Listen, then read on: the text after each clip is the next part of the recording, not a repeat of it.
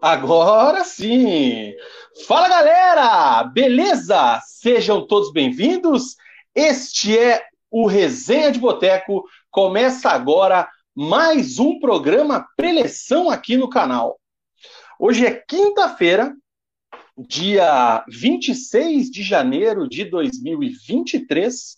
Neste momento começa mais um programa preleção, aquele preleção especial de quinta-feira, onde a gente bate um papo aí sobre a rodada do meio de semana do Campeonato Paranaense, nosso querido e amado Ruralzão, e também trocamos uma ideia mais diferenciada, mais ousada, mais leve aqui já pré-sexta-feira, pré-fim de semana, para falar da rodada que está por vir e também fazer a Tier List, que foi sucesso na semana passada, e isso que a gente pegou leve. E hoje o negócio começa a ficar mais sério, então fiquem atentos aí que o bicho vai pegar. Hoje promete a Tier List do Resenha. Comigo sempre, ele, Murilo Stringari, o Mug. E aí, cara, tudo bem contigo? Fala Vina, fala galera, bem-vindos a mais um Resenha de Boteco, Resenha de Boteco número 138. Hoje vamos falar aí da rodada de meio de semana, da vitória do Curitiba diante do Maringá, quarta vitória consecutiva, né?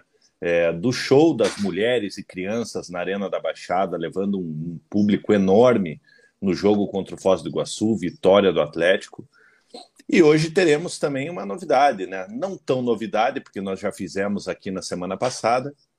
Hoje. Ó, Voltamos? Mal, mal, começou, mal começou o programa, o Mug já deu uma coxada já, né? Eu tô te mas ouvindo, mas a tela tá preta. Então, então pera que eu vou reiniciar aqui, só um pouquinho. É isso aí, gente. Começamos, quem sabe faz ao vivo. Ô, louquinho, meu. Ó, por favor, deixa o like. O like ajuda e ajuda demais. A gente, semana passada, semana passada, segunda-feira, a gente estava com a meta de bater os 70 likes ao vivo e a gente conseguiu. Esqueci de falar e agradecer a todo mundo, então obrigado a todo mundo. Batemos os 70 likes ao vivaço.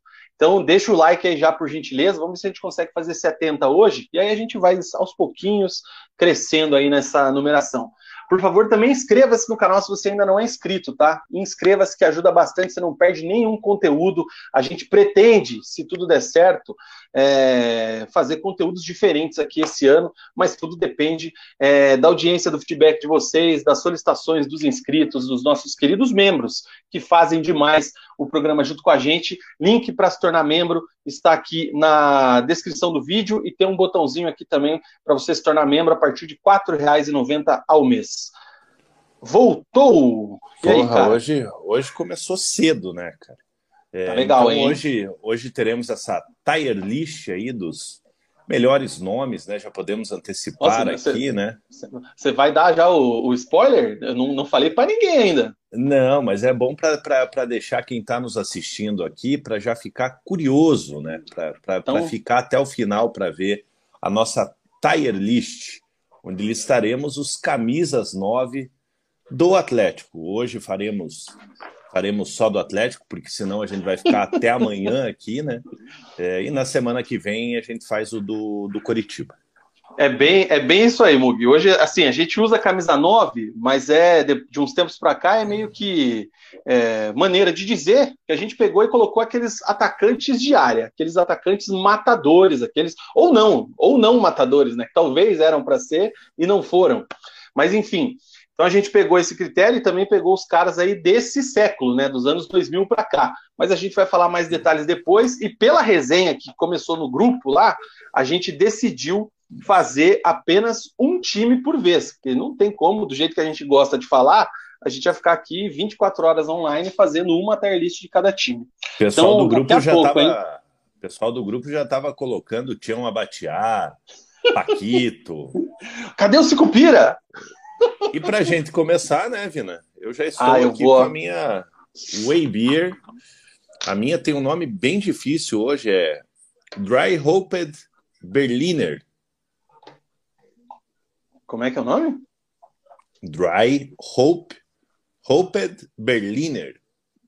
Uma cerveja com ABV 3.5 e IBU 4.5. Então, uma cerveja bem leve, bem refrescante. Uma delícia. A minha, cara, eu vou ser bem honesto, guardei um rabinho da Hope Head de segunda-feira. Tá aqui ainda uma tacinha, então hoje provavelmente eu misture os chopes. Então, a hora que chegar a Tire List, eu já devo estar no próximo growler. Nossa, eu E aí, aí vai ficar bonito. Eu não sei como você consegue fazer sobrar. Que até, até falta. Antes de acabar o programa, já acabou, meu. Não é, cara, que eu vou apresentando aqui, eu tenho que ir cuidando. E aí, normalmente, sobra um, uma taça, um, um, um, um rabo aqui da, da, da semana passada. Daí eu falei, da segunda-feira, né? Aí eu ia, eu ia tomar ela na terça, mas daí se eu começar nesse ritmo aí, amigo, a gente já bebe segunda-feira. Daí se emendar tudo, quando você vê. Tá bebendo todo dia. E ó, faça como eu e o Mug. Beba você também o e-beer, tá? Entre em contato pelo WhatsApp 999220063. É, faça o seu pedido, veja lá quais são as promoções que a Way tem disponível no momento, quais são os rótulos que estão lá disponíveis no bar da fábrica para você fazer o seu pedido através do WhatsApp 999220063 ou visite o bar da fábrica na Rua Pérola 331 em Pinhais. E um spoilerzinho também, falaremos mais daqui a pouco na virada do bloco, mas está chegando o Carnaway. Vai pro ladinho aí, Mug. Opa, Ó, pra cá vai rolar o Carnaway lá na fábrica, tá?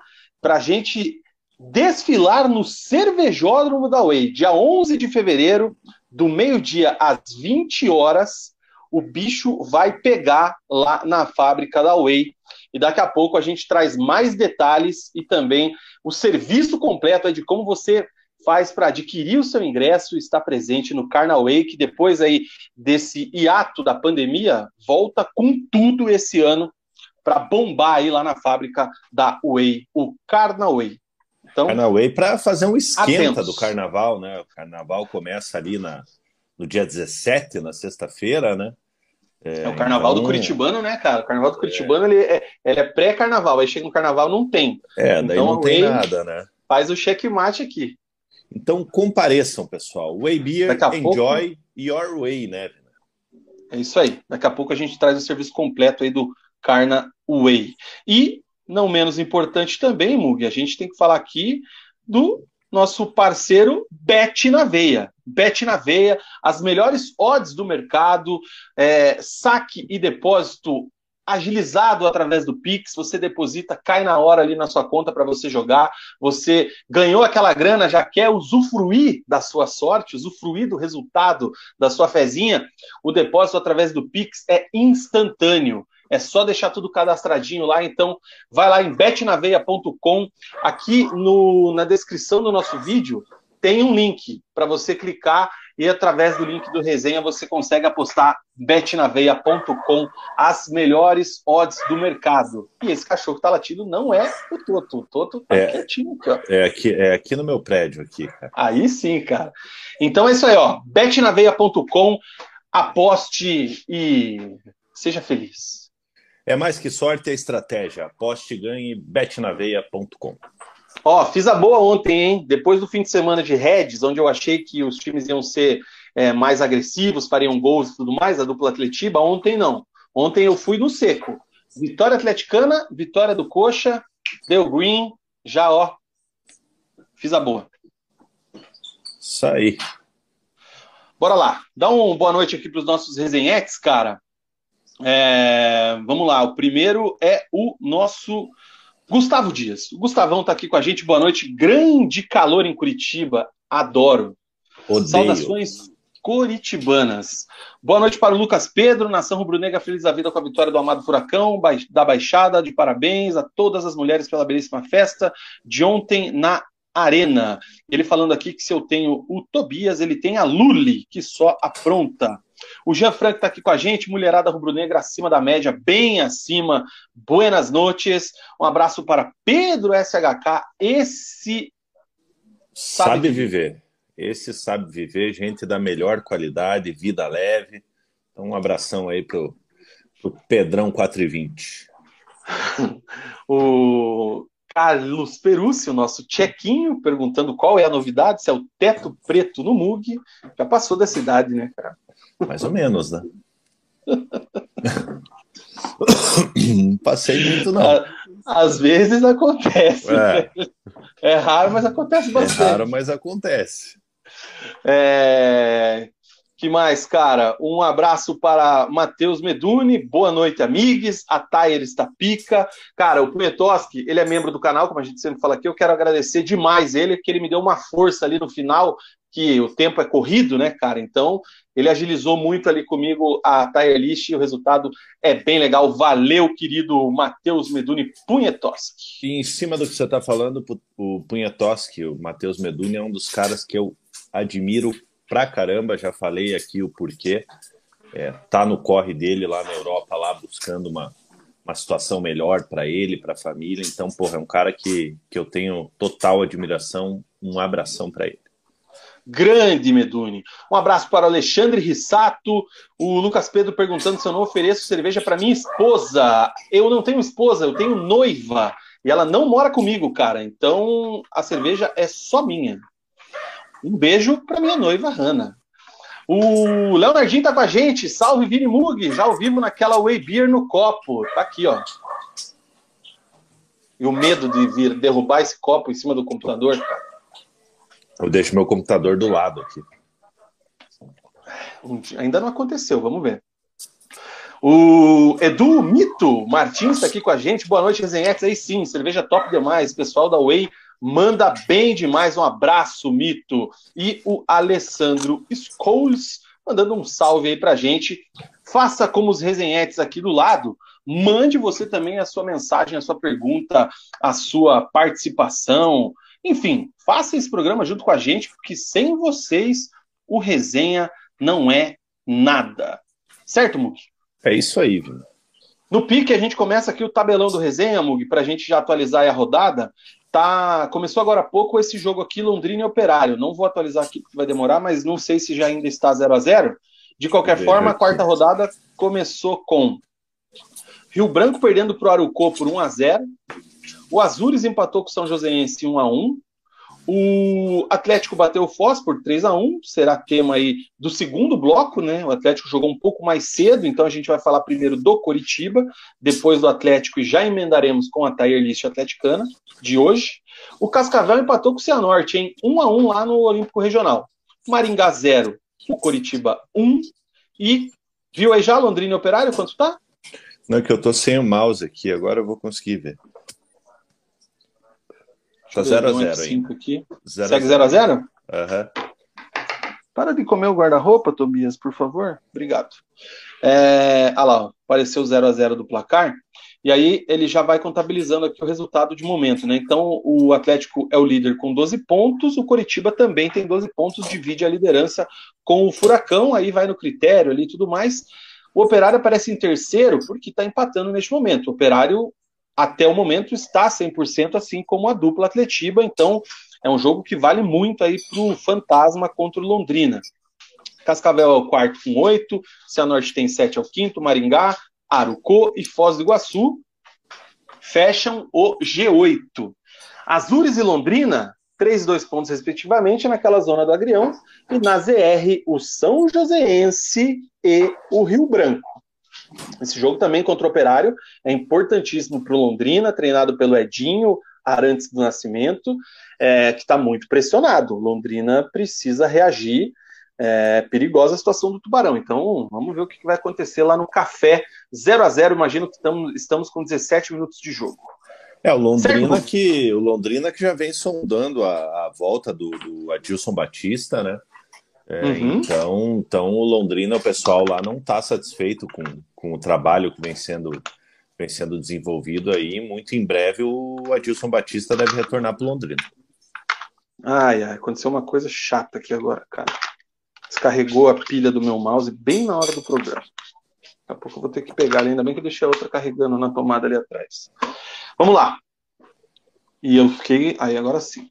Muito bem, cara. Daqui a pouco a gente fala da próxima rodada. Vamos começar aqui o programa de fato, Mug.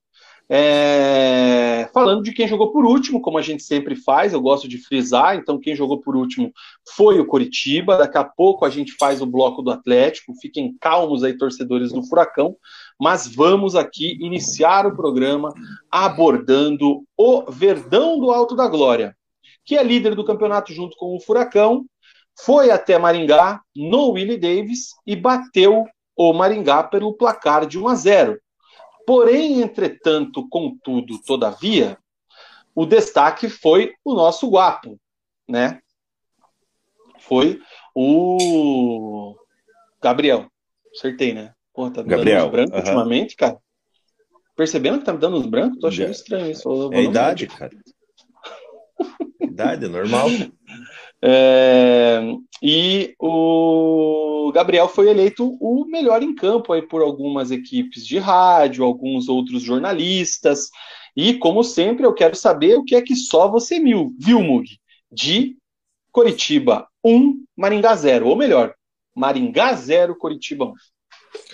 É, vi não um jogo ruim do Coritiba, né? O Coritiba promovendo, Antônio Oliveira promovendo algumas mudanças, né? Nesse rodízio que ele vem fazendo no elenco é, tirando o Natanael, colocando o Nathan Mendes, colocando o Porfírio no lugar do, do Vitor Luiz para iniciar, o Robson fazendo, fazendo sua primeira partida como titular ali, o Bruno Gomes retornando, né? Após a contusão no, no, no cotovelo, barra casamento, né? É, é, acabou casando no domingo e estava com uma contusão no, no, no, cotovelo. E o Curitiba foi para Maringá, é, é, já sabendo que, que o Maringá é um time é, é muito bem organizado. É, é, e o Coritiba, logo no, no, no, início do jogo, ali até tentou ir para cima do Maringá. O Bruno Gomes dá um lançamento para o Rodrigo Pinho. O Pinho finaliza por cima. A partir daí, o Maringá começa a gostar do jogo, né? Logo no início do jogo, ali, o Maringá marcando em cima a saída de bola do Coritiba. O Coritiba tendo muita dificuldade para sair. É, assim, é, é, difícil você não ter dificuldade é, é com Porfírio na lateral, né? É, então, então o Porfírio é, ali, o Maringá, sabendo dessa deficiência do Coritiba, explorando o lado direito do Coritiba, e logo aos nove minutos ali, numa jogada de lateral, pelo lado esquerdo da defesa do Coritiba, o jogador do, do, do, do Maringá, o Bianchi, é, é, acerta uma paulada ali né, no, no, no gol do Gabriel. O, o, Bandeira acaba, acaba assinalando, assinalando o impedimento, anulando o que poderia ser o primeiro gol do Maringá. O jogador do Maringá estava de fato impedido, então o gol muito bem anulado. Mas o Maringá em cima do Coritiba, até que aos 19 minutos, né, num lance de ataque do Coritiba ali, o, o zagueiro do Maringá, é, o volante do Maringá, na verdade, tenta sair sair com a bola, a bola escapa dele, o Bruno Gomes se antecipa, é derrubado dentro da área, ali na risca da grande área. O árbitro, muito bem posicionado, marca o pênalti para a equipe do Coritiba. Manga vai para a cobrança, no cantinho do goleiro ali, o goleiro até foi na bola, mas, mas a bola acabou entrando. Manga fazendo seu terceiro gol no, no Campeonato Paranaense, terceiro gol em quatro jogos, abrindo o placar para a equipe do, do, do Coritiba. A partir daí, o Maringá, é, quando se pensava que o Maringá ia se abater com o gol do Coritiba, o Maringá se manteve organizado na, na, na partida, é, indo para cima do Coritiba, pressionando a saída de bola do Coritiba, tanto que aos 34 minutos, o Robertinho finaliza de fora da área, lógico, o Maringá sem conseguir penetrar de, de fato a defesa do Coritiba. Robertinho chuta de fora da área, o Gabriel faz uma boa defesa encaixando. Aos 36 minutos, é, é, o Morelli recebe uma bola na, dentro da área ali nas costas é, é do marcador do Curitiba, sempre pelo lado esquerdo da defesa. A bola desvia no Henrique, o Henrique trava o chute ali e vai para fora. Aos 48 minutos, escanteio para o Maringá, um desvio de cabeça ali no primeiro pau. O jogador do Maringá ganha do Chancelor e do Manga é, é, de cabeça. A bola passa raspando o gol do Gabriel. Maringá melhor no primeiro tempo, melhor do que Curitiba no primeiro tempo. Curitiba sem conseguir encaixar o seu jogo. É, é, e, e, no segundo tempo, Curitiba volta sem alterações. Né? Naturalmente, é, é, o Maringá continua indo para cima, né, jogando em casa. Logo a um minuto, o Gabriel Vasconcelos começa a aparecer ainda mais no jogo, né, uma baita partida do Gabriel, um chute de longe do Bianchi. O Gabriel faz uma linda defesa é, de mão trocada e o Coritiba só vai conseguir chegar ao gol ao gol adversário ali, a, atacar, finalizar, aos 24 minutos, né, cara? É, aos 23 minutos, aliás, após algumas alterações que o, que o Antônio Oliveira fez, né? Logo aos 15 minutos, ele tira o Bruno Gomes, coloca o Jesus Trindade, tira o Robson, coloca o Marcelino, Marcelino Moreno e tinha, tira o Pinho e coloca o Potker, né? Nesse momento, o Manga vira centroavante e o Coritiba só consegue chegar aos 23 minutos ali num lance individual do, do Potker, onde ele faz uma boa jogada. Ele poderia ter cruzado, é, mas ele tenta surpreender o goleiro, finaliza e o goleiro acaba, acaba fazendo a defesa. A partir daí começa o show do Gabriel Vasconcelos, né? Maringá indo para cima, o Curitiba se defendendo, é, sem conseguir é, de fato criar, criar grandes oportunidades, até que aos 35 minutos, num lance ali é, é, é lançado para o jogador do Maringá, ele finaliza, o Gabriel faz uma excelente defesa. Na sobra, o jogador do Maringá vem de encontro com o Gabriel, dá o toque na bola, o pé do Gabriel acaba, acaba tocando no jogador do, do Maringá muita reclamação dos jogadores do Maringá e o árbitro acaba não assinalando a penalidade. É, na minha opinião, ali o Gabriel acaba não encostando na bola e, e naturalmente é um lance que, que teria que ter sido marcado, teria que ter sido marcada a penalidade. Ah, tá. É, Achei que você ia falar outra então, coisa. Não, não. Teria que ter sido, ter sido marcada a penalidade e o Maringá acabou, acabou reclamando da, desse lance aí do, do, da não marcação do pênalti. Os 42 minutos, uma boa jogada do, do Bernardo, né? É, o Bernardo, mais uma vez, na minha opinião, muito apagado no jogo, aparecendo pouco, é, não justificando né, a sua escalação mais uma vez como, como titular, jogando os 90 minutos. E numa boa jogada do Bernardo, a bola sobra ali para o Jesus Trindade, Jesus Trindade finaliza por cima, a bola sai pela, pela linha de fundo. Quarta vitória consecutiva do Coritiba, é, é, acho que era o time, o time de melhor nível até o momento que o Coritiba que o Coritiba enfrentou esse time do Maringá, que é um time muito muito bem organizado. É, e graças ao Gabriel aí o, o Coritiba conseguiu conseguiu segurar essa essa vitória porque tomou sufoco no segundo tempo e precisa melhorar muito para a sequência do campeonato. Muito bem, Mug. É, eu quero que você me responda e quero que os resenhetes também respondam. Deixa eu ver se, eu, se eles já falaram alguma coisa do jogo antes de eu lançar a brava desse. as minhas. os questionamentos aqui, tá? É, um abraço pro Leozinho, cara. Boa noite que tá mandando aqui pra gente, pedindo pra galera não esquecer de deixar o like. Boa, Léo. Não esqueçam aí, por favor, galera, deixa o like aí, faça como o Léo que tá com a gente sempre.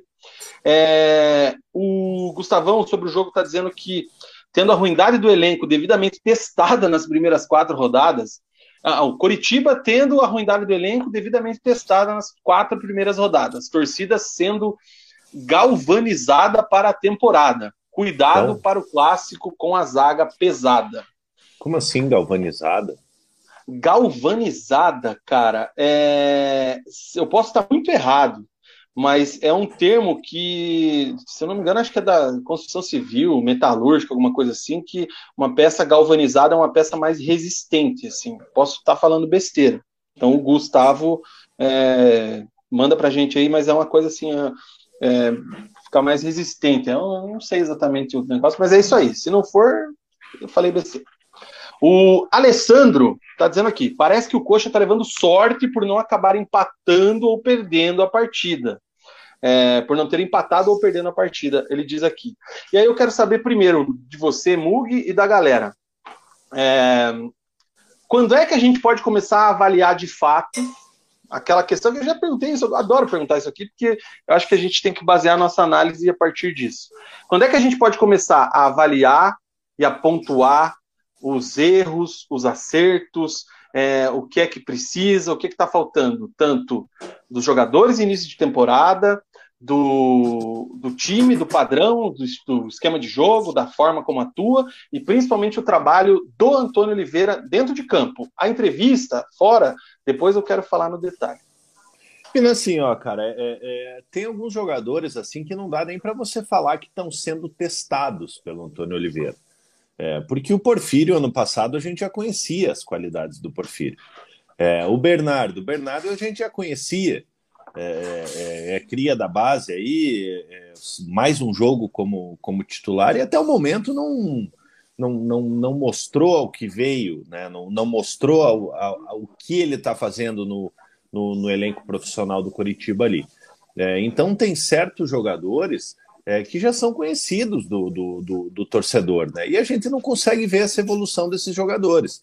Uma zaga muito pesada, é, com o Henrique Chancelor. É, é, então é, dificulta muito também esse, esse, esse fato de você ter zagueiros pesados. o Gabriel, graças a Deus, tem o Gabriel ali para defender, que é, um, que é um cara que passa segurança para o time. Mas se você tem um goleiro ali é, é, é, com um nível um pouco mais baixo, é, numa partida como ontem contra o Maringá, fatalmente teria tomado algum gol.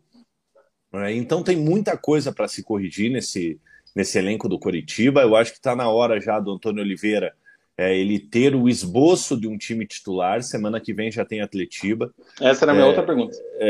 semana que vem já tem Atletiba, então não não, não dá, eu acho que, que lógico, é, eu mesmo defendi aqui que você tem que rodar o elenco, dar minutagem para os jogadores, mas está na hora da gente saber quem são os 11 titulares, ou os 12 titulares, né? Quem que é aquele, aquela dúvida na, na, na cabeça do treinador. É, e assim, ao meu ver, é, você ter ali é, é, é mais uma partida, terceira partida de Chancelor e Henrique, é, ele está muito convicto que é Chancelor e Henrique enquanto não chegar outro zagueiro. Márcio não vai ter oportunidade. É, é o Thalisson, Thalisson Gabriel é, é retornou, é, acabou ficando, né, não conseguiu o visto de trabalho. É, então, assim, eu acho que é um erro. É um erro do Antônio Oliveira ele ter essa convicção da zaga, de Chancelor e Henrique. Você vai pegar um Atlético aí, por mais que, que, que você tenha o Pablo, que é um jogador que que não é tão veloz, mas você tem ali um Coelho, um, um Vitinho, que são jogadores velozes, aí é um Deus nos acusa, Deus nos acuda com uma, com uma zaga tão lenta como essa. Só o Gustavão mandou no nosso grupo de membros aqui no WhatsApp. Deixa eu ver se ele mandou aqui na, na live também, para eu jogar aqui no, no, na live. Não, não colocou, mas vamos lá. O galvanizar, Mug, é recobrir o metal com uma capa tênue de outro metal por meio de processo eletrolítico. É, é, um tratamento de choque. Eu, eu, lembro mais ou menos disso porque eu trabalhei numa. Trabalhei com escapamentos já. E aí tinha uns escapamentos que eram galvanizados. Aí eu tinha essa lembrança. E um abraço, Gustavão. Manja muito. É, cara, você antecipou algumas perguntas aí que eu ia que eu ia dar uma cutucada aí, porque, por exemplo, o Márcio Silva virou reserva, né? Estreou como titular e se o Antônio Oliveira tá rodando o elenco, é, a zaga ele não rodou, porque ele botou o Márcio Silva, me corrija se eu estou enganado, só, primeiro. E aí depois o Henrique virou titular, teve acho que substituição em alguns jogos ali, mas aí sim é rodando o elenco. Mas o titular é o Henrique hoje, na cabeça é. do Antônio Oliveira. Outra coisa, o teste do Porfírio, né? O Porfírio Nossa, ele tem Deus contrato Deus. até o final do até o final do estadual, né? É. é acho, acho justo que o Antônio Oliveira teste o jogador. É, mas assim, vamos ver no próximo. Se o Porfírio jogar no próximo, aí a gente já começa a olhar assim, pô, Antônio Oliveira, não sei que, qual que é a análise que você está fazendo, mas a gente já conhece bem o Porfírio. Talvez o Antônio Oliveira vou dar um desconto. O cara estava lá no Cuiabá, estava lá pensando em outra coisa, o Porfírio não era referência na lateral esquerda do Coxa ano passado, então talvez ele não conheça. Então ele, ah, vou dar um jogo pro cara. Deu um jogo bom, para ele mostrar serviço. Não foi o que aconteceu.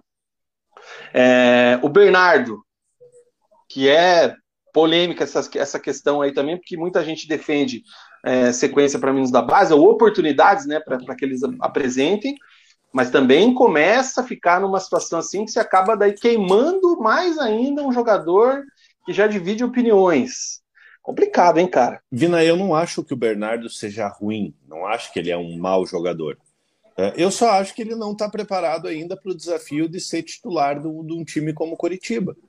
É, eu acho que o, o, o ideal pro Bernardo seria dar, dar, dar, dar um, é, um empréstimo para ele. Pra, ah, mas é, isso que eu te perguntar. Clube. Eu acho que ninguém, ninguém, acho que nem ele mesmo, imagina que será titular no ano. Mas assim, entre os 22, se é a primeira opção, que volante é uma posição que tem muita rotatividade, é muito cartão, é lesão, William Farias é um cara que tem histórico, é, teve a perda do André, que pode voltar e o cara volta de uma lesão dessa, se machuca com a parte muscular, Bruno Gomes era dúvida até esse dia. Então assim, é uma posição de rotatividade que você precisa ter gente de confiança. Para estar tá nos 22, para ser o primeiro cara ali, esse é o ponto. Eu não sei também se está preparado. Não está preparado, não está preparado e você tem opções no elenco. Volta, é, Val. Eu, eu, eu, posso, eu posso até pontuar. Você tem ó, William Farias, Bruno Gomes, Jesus Trindade, Júnior Urso, sabe? Você tem, tem pelo menos aqui, ó, eu já citei quatro jogadores, sabe? É, é, não é o caso do, do, do, do, Bernardo. Tudo bem que o Bernardo ele, ele joga um pouquinho mais à frente ali, ele não ele, ele pode jogar como segundo volante, pode jogar como primeiro volante, é, mas ele, por ser um jogador jovem, eu acho que, que tem que preservar ele. Não que ele jogue mal, assim, mas ele não. Sabe, aquela coisa sem sal, sabe? No, no jogo do, do meio da, do, do final de semana, é, é, sabe, disperso do jogo, meio apagado. É, então eu acho que o ideal seria, seria emprestar o Bernardo aí. Como o Meduni falou aqui, o Igor Paixão é, no início de carreira chegou a ser emprestado para o Londrina, né? É, voltou e, era muito e questionado. É, voltou e arrebentou. Então, quem sabe com o Bernardo não acontece o mesmo. É isso aí, cara. Deixa eu dar uma lida aqui nos comentários. Você falou bem do, do nosso querido Meduni. É... Ele falando aqui, ó, tem que criticar quem está mal e não evolui. Exemplo do Bernardo. O time tomou a pavor do Maringá. Aqui ele tem uma estatística importante: 334 passes do Maringá contra 148 do Coxa. Vou criticar o meio sim, já está na hora. É, o Zé responde aqui aquela pergunta que eu fiz com relação a críticas e análise mais contundente do trabalho como um todo do futebol do Coxa. É, após o Atletiba. Então, é, faz sentido o que ele está falando. Você dá um tempo para os caras trabalharem na pré-temporada, ter ritmo de jogo, e aí vem a prova de fogo, que é o Atletiba, que aí é porrada, é briga de gente grande, tudo indica que vão chegar dividindo a liderança, e aí a gente passa a fazer uma análise mais detalhada do trabalho do Antônio Oliveira, na opinião do Zé. Faz sentido, né, Mug? Mas tem coisas também que já dá pra gente começar a pontuar, né? É, faz sentido, só que não dá pra gente se iludir por um jogo só, né? É, Cara, por exemplo, deixa, vai... te interromper. Você tocou num ponto, uma palavra que é muito importante que eu quero que você inclua nesse comentário. Se essa liderança do Coxa pode ser, junto com a do Atlético, esse 100%, pode ser um pouco ilusório. Pina, você lembra no ano passado, quando o Corinthians começou, começou liderando o Campeonato Brasileiro, que a gente falava que era uma liderança mentirosa? É... Elefante em cima da árvore. É, eu acho que se encaixa é, é para o Coritiba nesse momento. É, o Curitiba não fez nenhum grande jogo nesse Campeonato Paranaense. É, é, tá conseguindo as vitórias, não toma gol, tem que parabenizar, porque não, não, não tomou gols ainda. É, é até, é até um negócio estranho, né? Eu critico a, a zaga do Curitiba, mas o Curitiba não tomou gol nos quatro jogos do, do Campeonato Paranaense. É, muito em virtude do, do, das boas atuações do, do Gabriel, mas não tomou. É, então, o Curitiba ainda não fez um grande jogo, aquele jogo que você fala, o time está encaixando. É, então, assim, não dá para a gente se iludir também. Vai que o Curitiba vence no meio da semana e vence o Atlético, assume a liderança isolada. Lógico. Não é as mil maravilhas. É, eu quero que, que, que, pô, que o Curitiba vença todos os jogos da vida. É, é, só que só que assim a gente não nem muito lá nem muito cá né é, então tem que ter cautela. A gente sabe que é, que é a preparação para o Campeonato Brasileiro, o Campeonato Paranaense, é, mas está na hora de você criar a espinha dorsal, você começar a saber quem vão ser os, os titulares, os reservas. É, é e assim, é, eu concordo com o Zé, eu acho que o Atletiba é, pode ser um termômetro, tanto para bem quanto para o mal, mas sem extremos. Se perder o Atletiba não tá tudo errado, e se ganhar o Atletiba não tá tudo certo. É, é, é, muito dentro daquilo que a gente sempre fala, né, cara? É uma análise que tem que ser não só em cima do resultado. Senão a gente vai dando aquele papo lá, né? Ah, o técnico tá ameaçado, né? Daí, ó, ele tem semana que vem. Se ele ganhar, ele fica. Se ele perder, ele é mandado embora. Pô, mas se ele chegou até ali pressionado desse jeito, às vezes não é uma vitória que pode salvar a vida dele, né? Não vai mudar nada Sim. de um dia para o outro. O Alessandro, ele tá falando aqui que está na hora de cobrar. Quarta partida e ainda com erros. O Itsu chegou também agora, demorou, mas chegou. Um abraço, Itsu. E o Alessandro completa que se fossem erros esporádicos, mas parece que são constantes durante os jogos. São erros já recorrentes, né, cara? Sempre as mesmas coisas. Essa lateral esquerda é, com o Porfírio ali, o que está tendo essa chance, a zaga do, do Henrique, o chanceler, que a gente sempre fala que é uma zaga pesada, o meio-campo, enfim. Várias questões aí repetitivas. O Meduni falando que já sabe quem é quem no elenco, duas partidas em casa antes do Atletiba, hora de repetir a escalação, principalmente do meio para frente. Convicção é que precisa de reforços. É, que mais, cara? O Marquiseira. O Porfírio é horrível, tanto na defesa quanto no ataque, parece que está na defesa. Cara, ele, eu acho que ele é, é. Eu concordo com ele, mas, mas ele atacando, ele é, ele é pior ainda. É. Ele defendendo é ruim, atacando parece que está na defesa. Um abraço para o Guilherme Sete, chegou agora, chegou agora, salve ousados, Guilherme Sete, chame a nação atleticana que daqui a pouco tem um bloco do Atlético e depois tem Tier List rubro-negra, hein? O Patrick, Kaique Rocha, novo zagueiro do Atlético, daqui a pouco, Patrick. É, que mais? O Punhetossi dizendo que o time vai evoluir taticamente a partir do momento que começar a repetir a escalação, por isso ele critica individualmente. Tem que começar a repetir a escalação agora. Concordo é... também. E o Meduni daí reforça que logo tem o Atletiba e Copa do Brasil. É, cara, eu acho que agora você começa realmente a dar padrão de jogo, né? É, se não me falha a memória, o ano passado, ou o ano retrasado, foi ano passado, que o Morínigo começou o estadual ano passado, né? Foi. Ano retrasado ele não estava. Ele fez isso, né? Ele começou girando, e aí no meio do campeonato para frente. Ele estava no ano retrasado também. Já? Ele chegou no, no início de. Dois, quando o Coritiba caiu em 2020, ele, ele chegou ali na reta final do campeonato de 2020, que terminou em 2021, né? Então, 2021 Exato. ele estava e 2022 ele estava. Ele começa 2000, a trabalhar. Pode falar. Em 2021, ele, é, é, o Coritiba não classifica para a segunda fase, é eliminado pelo Rio Branco, Rio Branco. Paranaguá é, e o Morínigo acaba, acaba balançando no cargo, é mantido. Bem no lembrado. Ano passado, o Morínigo é campeão paranaense em cima do Maringá. ano passado era para ter aquela questão até de, um, de, uma espécie de sub no Curitiba também, que acabou morrendo na casca e virou uma preparação, um revezamento. Agora me lembrei, tá certo. É, é, cara, tem que começar a trabalhar já mais sério, digamos assim. Não é sério a palavra, mas é dar, dar ritmo é jogar, é o parar de chega de experiências. Vai dando oportunidade daí pontual para alguns jogadores, né? É, o que, que, você está achando da, da produtividade do ataque? Falando principalmente dos reforços, Monk.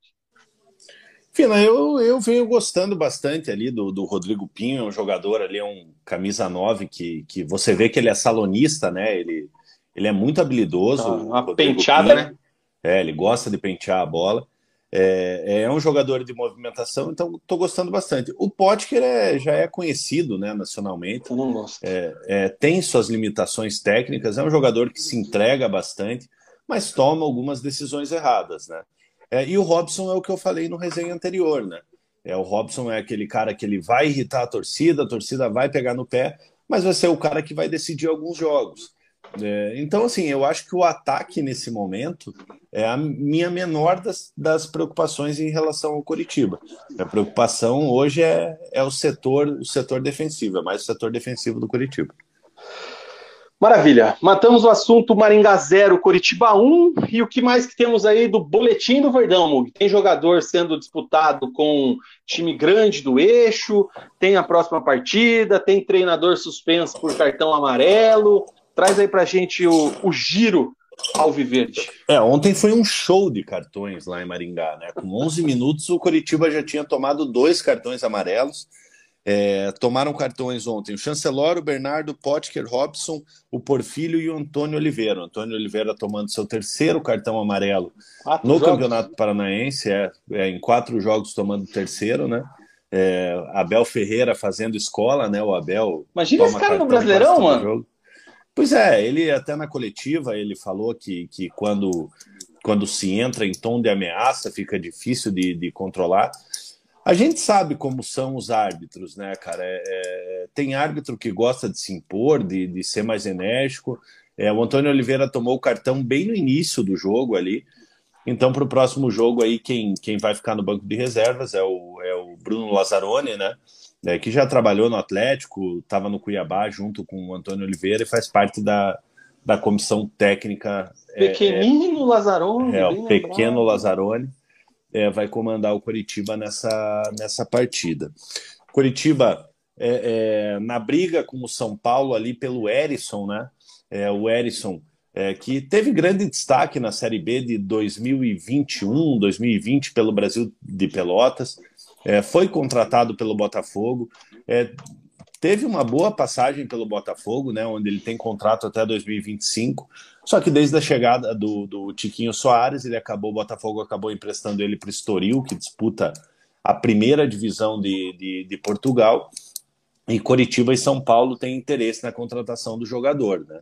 É, a vontade do jogador, pelo que a gente soube, é de atuar no São Paulo, mas o valor oferecido pelo Coritiba é maior do que o, do que o São Paulo ofereceu pelo, pelo empréstimo do jogador. Então, assim, né, é lógico, eu acho que a primeira coisa que tem que, tem que, tem que acontecer é a vontade do jogador. Não adianta o jogador vir para cá é, é, é, é, estando com a cabeça em outro lugar. Mas é um bom jogador, é um, é um jogador que, que eu acho que chegaria para para qualificar, é, chegaria para qualificar o, o elenco, né? É o Erisson, ele, ele vem sendo titular no, no, no Estoril, fez 15 jogos é, e quatro gols lá. É, eu acho que seria um, um, grande reforço, mas pela vontade do jogador, eu não sei não se, se vem. Espero que ele mude de ideia, né? Porque pô, é maravilhoso morar em Curitiba, é, jogar no jogar no Curitiba. É, então eu espero que venha, mas eu não estou com tanta esperança assim. Para quem não lembra, é aquele jogador que, que quando fazia os gols comemorava dando voadora, etc e tal, né? Ele fazia. É, um, touro. Ele, ele, era bom no Botafogo, cara. Ele é bom jogador. É, eu acho que seria um, uma boa contratação aí, cara. É um jogador até de característica é, em falta, digamos assim, no mercado. É um jogador de né? muita força, né, Vina? Um atacante de, de, de, força. É uma outra característica do, do Rodrigo Pinho, né? Que é um jogador mais, mais liso, um jogador mais de movimentação. O Erisson é aquele, aquele centroavante mais de, de força mesmo. É isso aí, cara. Tem mais o... uma do Coxa aqui. O Stasi. Gostaria de ter um plano de sócio torcedor nomeado Bernardo. O cara simplesmente está assistindo todos os jogos dentro do campo. Seria um sonho? É, mais ou menos por aí. Mas a gente espera é... que o Bernardo evolua, né, cara?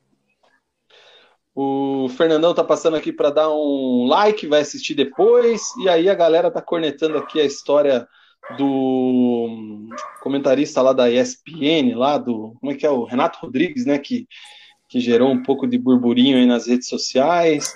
Qual que é a outra do coxa que você tem aí, Mug? Vina, em cima dessa do, do, do, do, Renato Rodrigues, é... lógico, faltou respeito do jornalista com, com a equipe do Coritiba, uma equipe tradicional como é o Coritiba. É... E assim, né, quando você é conhecido na, na internet, você tem que tomar muito cuidado com o que você vai falar, né? É, é, assim, é, é, às vezes até não sendo conhecido, você tem que tomar cuidado com, com o que você fala. Um cara do tamanho dele, então. É... A gente, a, eu vou falar, a gente não é ninguém. E o que nós tomamos de cuidado aqui, porque a gente sabe o que, que é, a gente quer falar e não fala, né? É, então, porra, se eu falasse tudo que eu penso aqui, meu Deus do céu, cara. É, então, então, assim, cara, é, tem que tomar mais cuidado, né, cara? É, é um cara, um cara conhecido aí e assim, né? Se ele quer passar. Tobias, o Tobias lá em cima do sofá na janela vendo o movimento lá, pelo menos ele tá tranquilo, não tá incomodando. Li liberdade ou solidão? Ai, é, enfim, é, é, eu acho que ele aprendeu, né, cara, de, de por ter falado uma, uma besteira. Ele, ele pode pensar o que ele quiser. É, assim como eu penso algumas coisas, você pensa outras coisas, e você não vai externar isso, né? Porque você sabe que, que vai dar vai dar burburinho. É, mas enfim, acho que acho que aprendeu aí a não escrever besteira na internet. É, e outra coisa, Coritiba deve anunciar um zagueiro na semana que vem, né? É, tudo leva a crer que é o Anderson Jesus, que está no, no, no, futebol português. É, eu acho que o Coritiba tem que trazer dois zagueiros, não só um. É, mas trazendo um aí já é, já é meio caminho andado aí para um dos maiores problemas do Coritiba, que é, que é o, a sua zaga. Ah, o Stasi está cornetando ali o meu, o meu puff do Paraná, cara, e eu vou te falar que ele, ele já tá pelas últimas também. Raridade. E falando, falando aqui do puff aqui, né? Se, se vai se desintegrar, cara, tá. É isso aí. É... Ah, sobre o Renato Rodrigues, nem vou dar sequência, porque você já falou tudo que a gente pensa, aquela coisa. E acho que a torcida faz bem de, de, de cobrar e, é, e, e eu digo mais. sentido dos caras. E digo mais: é, é, tem jornalista daqui, do, do, da, nossa, da nossa aldeia aqui, é, que também fala um monte de merda e, tipo, nem por isso eu vou chegar aqui e vou, sabe, falar, porra, fulano é um, sabe, vou falar pro Vino, ó, tal cara é um, um retardado, um babaca entendeu? Só fala merda, entendeu? Mas não vou chegar aqui e falar, pô, fulano é isso, isso, isso, isso, entendeu? É, então, ele que tome cuidado com o que fala. Ai, ai, tem uns caras que vou te falar. É, o Stasi falando que o Anderson Jesus é melhor porque é o melhor que nós temos, mas não é o que precisamos. Vai precisar de um nome mais forte. Concordo é também. Mais alguma do Verdão não?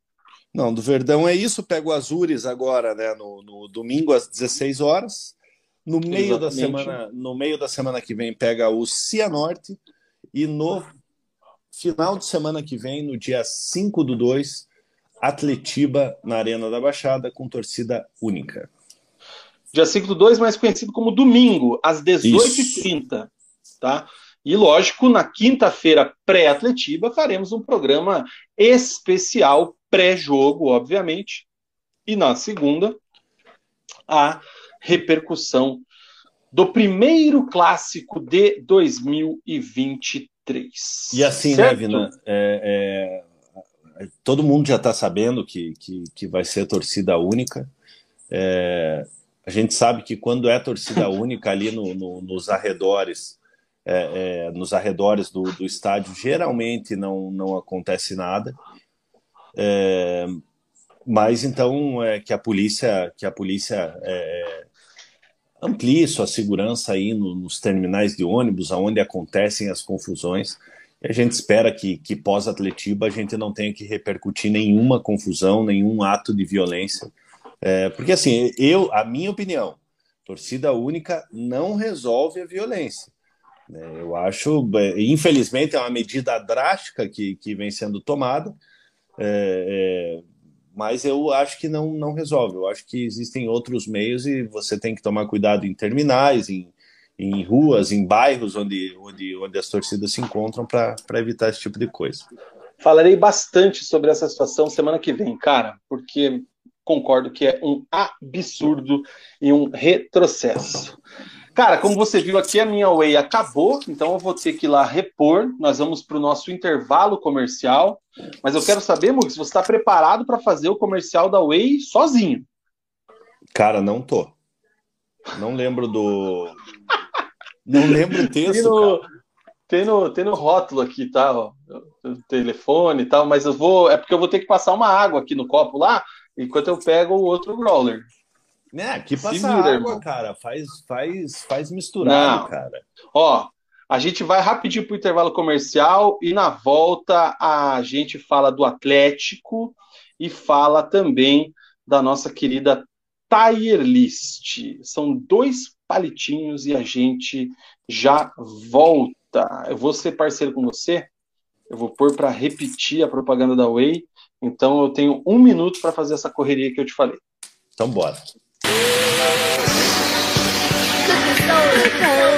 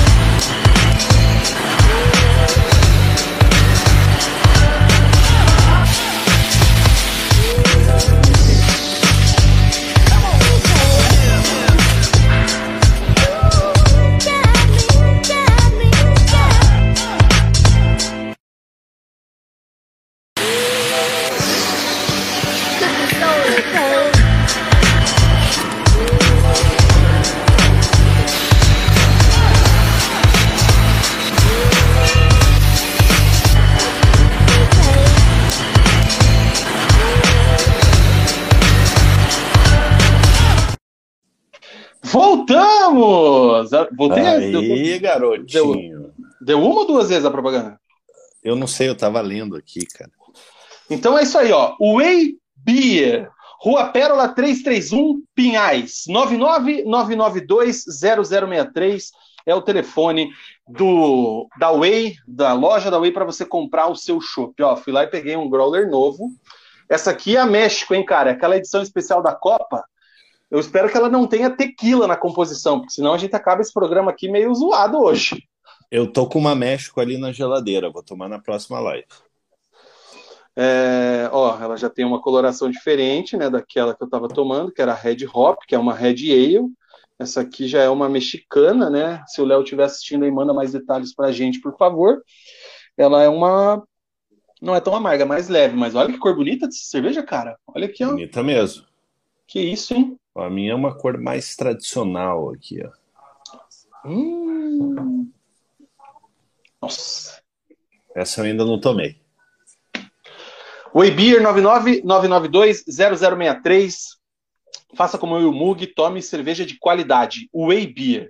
E cara, vamos lá. Vai pro ladinho aí, porque tem várias telinhas. O Carnaway, dia 11 de fevereiro, sabadão, na sábado que vem, né? Na fábrica. É sábado que vem já não? Tem mais dois sábados ainda. É, mais dois não, sábados. Tem o, tem o do Atletiba, final de semana tem do esse, no próximo. Tem o do dia 4 e daí tem o dia 11. Então tem Isso duas mesmo. semanas aí para você se programar. É, do meio-dia às 20 horas lá na fábrica da Way, tá? Na Rua Pérola 331. É, quatro bares com 60 torneiras de chopp com 20 chopes disponíveis, 20 estilos de chopp disponíveis. Então, esses estilos aqui que eu e o Mug sempre apreciamos, degustamos e falamos com vocês, é, estarão disponíveis lá para você degustar também lá no Carna Way. Atrações, funk peronomútil, pegada diferente dos caras. Grupo Tamo Junto, baile do Pita e a bateria da escola de samba Mocidade Azul, que é a minha escola aqui em Curitiba, tá? A Mocidade Azul. Então, atrações que vão aquecer os tambores para o carnaval. Cara, carnaval imperdível, hein? É, parte gastronômica, a ala da gastronomia é nota 10 em harmonização. Bar do Açougueiro e Rock Pizza Roll. Espaço Kids gratuito e pet friendly pra galera. Pô, qualidade, hein, Mugi? Vamos ser sinceros, hein? Qualidade, baita evento açougueiro... da Way. Mais ó, um baita evento da Way, né? Os ingressos estão lá no Simpla. Acessa lá o Simpla ou acessa as redes sociais da Way Beer. Adquira já o seu ingresso para você não ficar de fora. O evento é no Bar da Fábrica, então os ingressos são limitados. Acelera, porque a galera tá aí na estiga de um evento como esse, porque tivemos a pandemia, então não rolou Carnaway nos últimos dois anos, e dessa vez o pau vai torar lá na Way Então, agiliza. Ó, isso aqui me pegou muito. Quero. Principalmente a bateria da Escola de Samba da Mocidade. A bateria da Mocidade é fera. E, obviamente, né, não podia ser diferente chegar dando aula lá, né? É, chopp, uma cervejinha da Way, um sambinha, cara. Só quem é, só quem é maluco que não gosta. O último evento da Way Beer, a gente chegou às três da tarde e foi embora às onze da noite, né? O mundo Way ali no Jockey. Porra, eu fui sem blusa, cara. Ainda bem que o Rafi me levou uma. Não, você chegou aí jaqueta, buscar uma cara. blusa e voltou, né, cara? Não, eu fui. Eu fui, eu vim até em casa para buscar um Ó, o Mug foi buscar uma coxada, deu uma, uma coxice aí na live. Voltei ou não? Não, tela preta. Então pera que eu vou voltar, peraí. Vai lá. Então é isso aí, gente. Way Beer, é, enjoy your way. Quero mandar aqui um beijo para minha comadre Rafaela Betts. É, o Thiago Cipriano tá dando uma zoada aqui de um termo que surgiu hoje no Twitter. É, Deixa eu tirar aqui só o fundo da Way, cara. Cadê? Pera aí, Muk. Se a gente já foi no bloco do Coxa Verso. Essa aqui surgiu no Twitter. Acho que no Twitter do Fusca hoje, tá? Então você já imagina aí o que tá acontecendo. Achei super engraçado. Cara, eu, eu acho que caiu. Ó, eu, acho, eu acho que a tua internet deu uma zoada, porque você tá meio lentão, a resolução tá meio. Espera que eu vou tirar do. Mas beleza. Um abraço aí pro Thiago Cipriano. É... O Itsu tá falando que tomou duas Ipaloca segunda. A Whey é qualidade demais. E é isso aí. Ó, o Mug travou. Tobias e começou agora? a latir. Não, cara, deu, tá, tá travadão aí.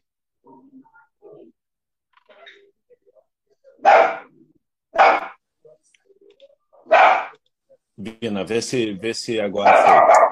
Agora melhorou. Oh, só, só, só, o Thiago ele perguntou se já foi o bloco do Coxa Verso. Eu achei que era alguma piadinha com o carnaval, então eu já estava lendo errado. O bloco do Coxa já foi, Thiago, agora é o bloco do Atlético. Mas isso era uma piada, a piada do Twitter? Não, não, é que, não é, que, é que surgiu, surgiu isso aí hoje porque é que daí é zoeira, né, cara? Porque tem o Capverso também, tem o Coxa Verso, o Paranaverso, então nem se fala, mas é que surge uma galera muito muito emocionada ou muito teoria da conspiração, assim, e aí pingou umas duas, três mensagens lá no, no Twitter do Fusca hoje de, de coxas meio assim, aquela coisa, né? E aí o Fusca, né, que é, um é o maior influencer atleticano aí da, da, das redes sociais, junto com o Furlan, é, já se aproveitou, obviamente, e jogou na TL o Coxa Verso, né? Mas é isso aí. O, o Stasi tá me cornetando. não sou desses, não, cara. Isso aí não é comigo. Vamos lá. É... Cadê a telinha do Atlético? O Stasi falou aqui que se eu levar ele no jogo, ele paga um chopp para mim. Cara, eu tô bem oh. afastado. Eu tô bem, bem afastado de tudo, assim, sabe? Não, não, não tenho saído muito. É... Tô sem rede social. Tô num momento assim mais recluso. É, mais introspectivo, assim e tal. É, mas quando quiser tomar uma cerveja comigo, a gente marca, vai num, vai num bar, vai. Podemos, podemos ir até no, no Carnaway aí, que vai ser um prazer tomar uma cerveja com você. É isso aí, gente. Bora lá. Já coloquei aqui ó, a, o template do bloco do Atlético. Que aí, já aviso a galera, teremos o bloco do Furacão e teremos depois a tier list dos camisas 9 dos atacantes de referência atleticanos neste século, do ano 2000 para cá. Vamos qualificar os caras ali. Mas antes, Mug, a gente vai falar. Eu acho que a galera tá obviamente. tá, a galera tá ansiosa para Tire List, né, cara? Não Se quer até nem eu saber, tô. Quer nem saber muito do, do, do, do jogo. Não, não, mas, mas a gente tem que falar porque não, teve festa, falar. teve show, principalmente fora de campo, e dentro de campo teve Vitor Bueno, querendo. Teve gente do, do Capverso, para você entender a, a, brincadeira, falando que merecia Puscas. Aí um já acho, um pouco, acho que já é um, pode ser o Puscas do Paranaense. Foi um puta de um gol.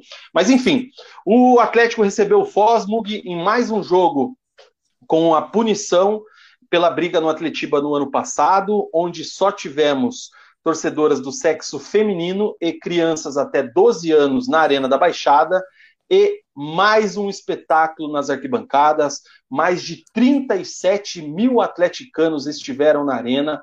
Foi o sexto maior público da história da Arena da Baixada, esse jogo contra o Foz do Iguaçu. Lembrando, é um jogo contra o Foz do Iguaçu, um time é, que briga para não cair no Campeonato Paranaense. Campeonato estadual é o sexto maior público só de mulheres e crianças. E o Atlético venceu o Foz por 3 a 1 E como sempre, quero saber o que é que só você viu de Furacão 3, Foz 1. Pina, realmente, mais uma festa espetacular né, da, da, das mulheres e da, das crianças na, na, Arena da Baixada. Como você falou, o sexto maior público é, é, da, Arena da Baixada. É, então, pô, parabenizar mais uma vez aí as mulheres e as crianças que, que compareceram é, e fizeram essa linda festa. É, no final do jogo ali, é, os jogadores eles, eles têm por costume, né, após as vitórias, irem até, até a arquibancada, é, cantar junto com, com a torcida.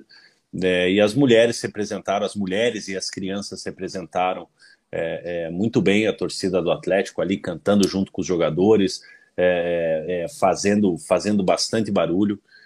então, assim, não, a punição que tanto para Curitiba quanto para Atlético é, que acabou mostrando aí um lado espetacular, né? Onde, onde a gente sempre fala que porra, a mulher tem que ter o seu espaço no, no, no futebol. É, é, é tem muita mulher é, é, que entende muito mais de futebol do que, do que homem que acha que entende de, de, de futebol. Então, porra, cara, é, só elogios aí, tanto para a torcida do Coritiba, né? É, as meninas do, do, do, do, Coritiba que, que foram no, no, no, jogo do Coritiba, as meninas do Atlético aí, as mulheres do Atlético e as crianças que, que em dois jogos aí lotaram a Arena da Baixada, então, sem palavras aí, espetacular a, a presença, a presença feminina das crianças na Arena da Baixada. E falando do jogo, Paulo Turra real, é, é, finalmente é, resolveu né, dar uma mesclada no seu, no seu time titular é, promovendo ali a entrada do, do, do Madison, né, um dos, dos reforços, né, o Madison que já teve uma passagem pelo Atlético, é, retornando o Madison, o Madison tendo oportunidade como titular. Outro velho conhecido, Zé Ivaldo, né, Zé Ivaldo ganhando a vaga do, do, do Pedro Henrique, é, é talvez, né, é, para sempre, para todo sempre ali, é, colocando o, o, Pedro Henrique na, na, na casinha ali para ver para ver o jogo sentado. Teve Alex, entrada do Alex Santana, é, Vitor Bueno, Coelho como, como titular, enfim, um time diferente do que, do que vinha, vinha, vinha sendo escalado pelo Paulo Turra. Ele já havia falado que, que ia, ia rodar o elenco nos próximos jogos. O Atlético começou muito bem o jogo, né? É, logo aos 10 minutos ali, um lindo lançamento do, do, do Fernandinho é, é, para o Madison, o Madison ajeita para o Pablo, o Pablo faz o gol, o árbitro acaba anulando, né, dando impedimento do, do, do Madison. É, na minha opinião, não estava, é, pelo que eu vi na televisão. O Pablo, muito menos, né, porque o Pablo ali é, fica muito claro que o Pablo está na linha da bola, mas o árbitro acaba acaba assinalando o impedimento ali e anulando o gol do Atlético. Mas não demorou muito, aos 13 minutos ali, após uma cobrança de escanteio, seu Zé Ivaldo subiu mais que todo mundo, testando firme para dentro do, do, do, gol do Foz do Iguaçu, abrindo o placar. Não deu tempo nem do Foz se, se, se organizar ali da, da pancada, né? É, e o Atlético faz o gol mais bonito da, da partida, né? Uma linda jogada do Atlético, o Terans ajeita de calcanhar para o Vitor Bueno. Vitor Bueno cava, faz um golaço na Arena da Baixada, fazendo 2 a 0 para o Atlético. O Atlético continua Cavada controlando. Fera. O Atlético continua controlando o jogo, né? Lógico, o Foz é um time que tem suas fragilidades, né? É um time que vai brigar para não cair no, no, no, no campeonato estadual. Só que, para surpresa de todos, né, aos 29 minutos, um cruzamento na área ali. O Pedrinho, que vem destoando nesse início de temporada, vem jogando muito mal. É, a gente já, vinha, já, já havia comentado em, em, outros momentos ali que o Pedrinho vinha mal. Pedrinho tenta afastar a bola, dá uma pichotada ali, a bola sobra para o jogador do, do, do Foz. Ele acaba fazendo fazendo uma fazendo o gol do, do Foz, colocando dando uma sobrevida para o Foz na, na, na, partida. Né? Aos 42 minutos, mais uma oportunidade para o Foz, um cruzamento na área, que é uma das deficiências do Atlético, né? É um cruzamento na área, o jogador do Foz finaliza com a coxa, a bola vai para a linha de fundo. Primeiro tempo com, com amplo domínio do Atlético, apesar dessas duas oportunidades, uma resultando em gol, né? É, mas o Atlético totalmente seguro na partida, dominando o setor de meio de campo. O Foz totalmente assustado, né? É, o Foz sem conseguir, sem conseguir sair de trás ali, sem conseguir trocar muitos passes, ficar com a, com a bola. É, então, um primeiro tempo tranquilo para o Atlético, apesar de ter, de ter sofrido o gol. Segundo tempo começa da mesma forma, com o Atlético com a posse da bola, mas sem atacar, né? Com a vantagem no placar, o Atlético cozinhando o jogo, tanto que a primeira oportunidade é do Foz, né? Numa finalização, primeira oportunidade clara, numa, numa finalização de fora da área. O jogador do Foz finaliza, o Bento faz uma, faz uma defesa muito segura. O Paulo Turra promove algumas alterações, né? Tira o Madison, coloca o Kelvin aos 13, é, é, coloca ali é, é, o Rômulo no lugar do Pablo também aos 13, o Coelho no lugar do. o Jajá no lugar do Coelho aos 19, é, para ver se o Atlético voltava ao jogo, né? Voltava a ser mais, mais letal ofensivamente. E o Atlético, com, com o controle de, de bola, vai para cima do, do Foz. O Kelvin consegue um bom cruzamento é, é, para a área. O Romulo antecipa o goleiro, o goleiro do Foz, cabeceia a bola para cima, por cima do, do, do, gol do Foz. Aos 31 minutos, o Pedrinho aparecendo no ataque, né? É, fazendo um excelente cruzamento para o Rômulo. Rômulo sozinho, aí não dá para perder, né? É, o Rômulo sozinho cabeceia e acaba perdendo o gol que poderia ter sido o terceiro gol do, do, do, Atlético. No final do jogo ali o Atlético dá uma desligada, né, já achando que o, que o jogo tinha acabado aos 46 minutos. É, o Caio o Caio invade a, a, a área, rola para o Cauã, é, que se atira na, prime... na pequena área ali, não consegue alcançar a bola, né? Poderia ter empatado o jogo ali no, no, no finalzinho do jogo. E no final do jogo, né, logo aos 49 minutos ali, os jogadores que entraram, é, tanto o Christian quanto o Jajá, o Christian que havia entrado no lugar do Vitor Bueno, Vitor Bueno que fez uma excelente partida. Vitor Bueno tá o, o, o Christian tabela com o Jajá e faz um lindo gol numa troca de passes ali excelente, fechando o placar para a equipe do Atlético, 3 a 1, é, uma vitória é, dá para se dizer convincente o Atlético, apesar desse lance aí aos 46 minutos, onde poderia ter tomado o gol de empate. É, o Atlético, é, lógico, jogou para o gasto é, é, contra a frágil equipe do, do, do, Foz do Iguaçu, mas conseguiu uma boa vitória aí para para delírio dos 37 mil, 37 mil torcedoras que, que estavam presentes na, na Arena da Baixada. Você está com o fone desligado, Vina, com o microfone. Eu, eu, eu, botei no mudo aqui porque o Tobias teve uma crise de ataque ali contra os vizinhos ali que estavam zoando ele. É, a gente tem que lembrar que o Atlético veio de 1 a 0 contra o Maringá, que a gente esperava uma atuação mais convincente, né? Esperava um time que agredisse mais, que fizesse mais gols, que não ficasse cozinhando o jogo, aquela coisa lá do, do Paulo Tuori e tudo mais. É, e contra o Foz, isso aí era o mínimo que se podia fazer e o Atlético foi lá e fez. Então, é, é muito legal essa questão aí de mostrar que o time tem um pouco mais de fome, digamos assim. É, achei interessante o Turra começar a rodar o elenco, né, já que a gente estava falando aqui ao contrário do que está acontecendo no Curitiba, né? Ele não tinha girado ainda, tinha feito pouquíssimas alterações nos primeiros jogos. Dessa vez ele deu cancha para alguns jogadores aí até para ver como é que eles estão, para ver como é que se comportam em ritmo de jogo. O Vitor Bueno é um cara que eu espero muito dele nessa temporada. Achei até que ele teve menos temporadas, do, menos, menos oportunidades do que eu esperava a temporada passada. eu acho que é um cara que, que pode ser mais importante. Vamos ver como é que vai ser esse ano dele. E fez um golaço, hein, cara? Aquela, aquela cavada golaço. ali, aquele tapa ali foi, foi diferente. E não foi só isso, né, Vina? Ele se movimentou muito durante o jogo.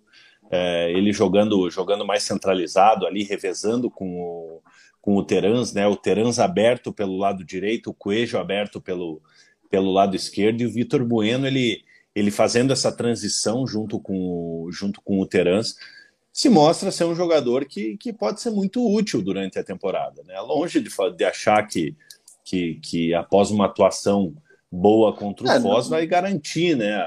Não resolve o problema. Ele.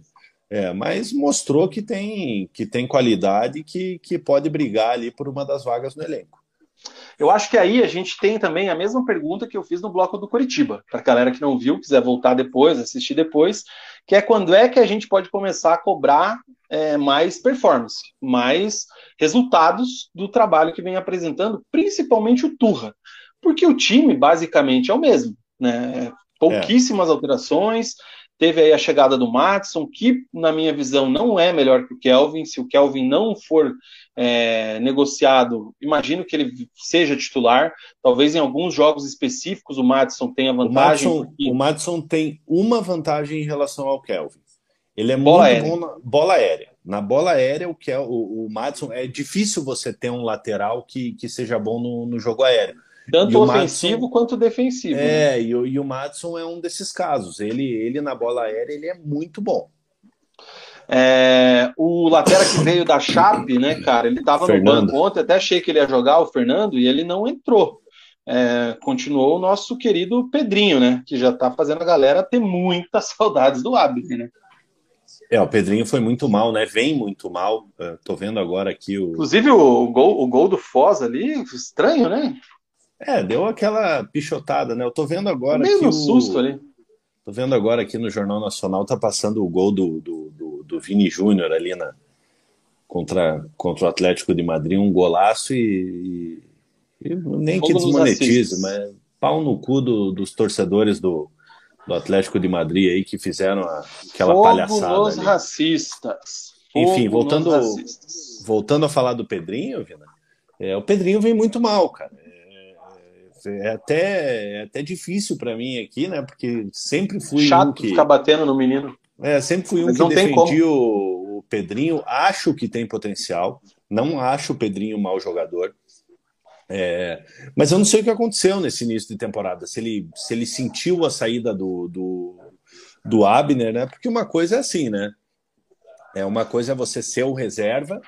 Pressão, é, né? É, é e a outra coisa é você ser o titular, você ter a responsabilidade de, de, de, jogar bem e tal. Então, o Pedrinho, no ano passado, ele entrava um jogo ou outro, um jogador muito jovem, mas de fato não vem jogando bem. E o Turra falou, né? O Turra falou que, que ainda não deu oportunidade para o Fernando, Fernando, porque, porque o Fernando ainda não tem condições de jogar os 90 minutos. Mas já deu a entender que na próxima partida do Atlético, é, muito provavelmente o Fernando saia jogando. É, cara, então a gente tem essa situação. Entrou também o Jajá, entrou o Rômulo, ele vai girando ali também o elenco para dar tempo para todo mundo. Vamos dar uma olhada aqui nos eu comentários, tô... cara. Eu tô achando bacana essa utilização do Jajá. Não é o primeiro, primeiro jogo que ele entra, né? É, o Jajá é outro jogador que, que eu acho que, que tem muito potencial para evoluir. É, é, ele Talvez por achar que não teria espaço esse ano, ele demonstrou vontade de permanecer no Cruzeiro. O Atlético é, acabou não, não tendo esse acerto, né? É, e o já tendo oportunidades aí, vem jogando bem e participou é, muito bem do terceiro gol ali, tabelando com, tabelando com o Christian é um menino que foi muito bem no Cruzeiro. Teve uma lesão séria também, conseguiu voltar ainda dentro da temporada. Pode entregar, pode produzir aí tecnicamente e também futuramente. É, vamos lá, cara. O, o Stasi falando que se o Pablo não for. Ah, ele tá falando da Tarlist, daqui a pouco a gente vai trazer. O Malzinho tá falando aqui do. É, não é prêmio Puscas, é prêmio Fuscas. Cadê a ideia aí pra galera da Tretes aí? Vou sugerir depois. Um bom nome. A Beth falando que a festa foi sensacional. Sobre o jogo, Free Fernando, mulheres falam demais, Interance with Trust. O Lucas Pedro falando que no próximo jogo tem que ser o Fernando titular. O Itsu falando que o Zé Ivaldo é um planeta melhor que o Pedro Henrique. O Stasi acha que o Teranza é um bom jogador, mas é bem. Ah, eu não, eu não vi a é entrevista, cara. Agora eu não sim. cheguei a ver. É, o Teranza é um bom jogador, mas é bem biscoiteiro. Vou colocar aqui o termo da moda para não falar o que o Stasi está falando, afirmando coisas desconexas da realidade na entrevista pós-jogo. Por que biscoiteiro? Porque ele fez uma média ali, óbvio. Ele é jogador do Atlético e falou que a torcida atleticana, que estava presente, elogiou a festa das meninas e tudo mais, é, disse que a torcida atleticana é a melhor e a maior do estado e tudo mais. Eu não ia falar nada diferente, então é isso aí. Ele faz sucesso com a torcida atleticana, deixa os coxas puto e é isso. Daqui a pouco, se o Aleph Manga vence o Atletiba semana que vem faz gol, igual já fez na Arena no ano passado, ele vai dizer que a torcida do Coxa é maior e segue tudo bem. Não vamos minar os jogadores com essas polêmicas. Eu gosto disso, gente. Isso aí é anos 90, deixa os caras falar. É, tá no direito mesmo. E se ele achar isso mesmo, ele tá no direito dele, né? Exato, alimenta, deixa, deixa eles falarem, cara. Quanto mais polêmicas, assim, como é que podemos dizer, vazias, né? Isso é uma polêmica leve, tranquilo. Sim. O SD Camp tá lá na Twitch assistindo a gente. Um abraço para ele que já ganhou uma camisa do Atlético aqui do Resenha num sorteio, reforçando aí três assistências do Terans. Boa noite para Daniel Loures, dizendo que o time está jogando bem mais ou menos, mas está ganhando. Tem muita coisa para acertar. Tempo real do jogo, o Lucas Pedro falando que está 2 a 1 um para o Operário e o Brendo completa que o Fantasma virou para cima do Londrina ou Londrina ou Rio Branco caem esse ano. É, o Dani vai aqui, ó. Pedrinho sentir jogando campeonato estadual não dá. Concordo, mas cara, tem aquela tem aquela questão, né? Uma coisa é o cara ser reserva, ser uma promessa, e até tinha gente que pedia ele como titular, às vezes. Tinha muita gente que gostava. Eu, go né? eu go continuo gostando do Pedrinho. Eu quero lembrar que teve um, jogo contra, teve um jogo contra o Palmeiras lá no Allianz, que o Pedrinho foi um dos piores em campo. É, mas, enfim, não é mau jogador, mas não acho que nunca teve a altura para ser titular. Agora, outra coisa é você ver o titular da posição ser vendido e você que tinha moral, de repente virar o titular ou virar o favorito na briga, porque quem está vindo é um lateral que estava jogando a Série B pela Chapecoense. Então, na teoria, você tem que ser o titular da posição. Né? Você começa na frente do teu concorrente.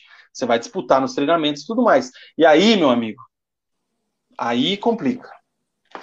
É bem isso. É mais cabeça do que qualquer outra coisa.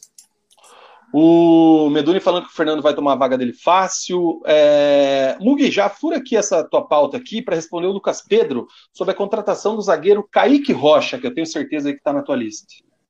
É, o Kaique Rocha é um zagueiro muito alto, né? Ele foi revelado pelo Santos, foi, foi vendido para a Sampdoria da, da Itália, teve um empréstimo para o Internacional lá em 2021, se não me engano.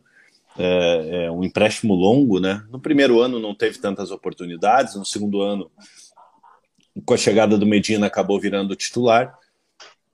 Gabriel Medina, não... surfista? É, é esse mesmo. Oh, eu é... falei que assim, o segundo Growler ia pegar, hein? O meu já tá quase acabando aqui. É, Pode abrir mais é um, é um zagueiro, é um zagueiro, um zagueiro de um, um zagueiro jovem, né? É, ele tem contrato com a Sampdoria é, até o final, até o meio de 2024, se não me engano. É, ele está tentando a rescisão com, com o time italiano, né? É, já está em Curitiba para passar por, por, por, exames aí para acertar com o Atlético e acertaria com o Atlético por três anos. Né? É um jogador jovem, mas é um jogador alto e não é aquele zagueiro veloz. Né? É um zagueiro que, pela sua estatura, pela, pela altura, eu lembro dele no, no Internacional, no Santos eu não lembro, na Sampdoria também não lembro, mas no Inter lembro. É um zagueiro que tem uma boa técnica, mas, mas é um zagueiro que não tem como um ponto forte a velocidade. É, acredito que seja um jogador aí para compor elenco. É, não acho que chegue para tomar a vaga do, do, do, Pedro Henrique. Pode acontecer, pode. é, mas não acho Cara, que é todo um mundo. Que é um jogador um, um- um jogador assim que chegue para escolher a camisa ali na zaga. Todo mundo não vê a hora de sacar o Pedro Henrique do time, né? Essa é a verdade. Vina, se você for analisar, cara, é- é- é, você vê a diferença no trato é, do torcedor atleticano com o Zé Ivaldo e com o Pedro Henrique. É, o Zé Ivaldo teve uma época que a torcida do Atlético pegava muito no pé dele. É, virou até aquele jogador meio folclórico, assim, né? Tipo, fala, quando se falava do Zé Ivaldo e tal. É, e é um cara que sempre jogou com muita vontade. É, sempre, sempre vestiu vestiu com muita gana a camisa do, do, do Atlético. Obviamente, não é um, Be um Beckenbauer, um Maldini, é um jogador que, que, susto. que, que tem muita vontade, né?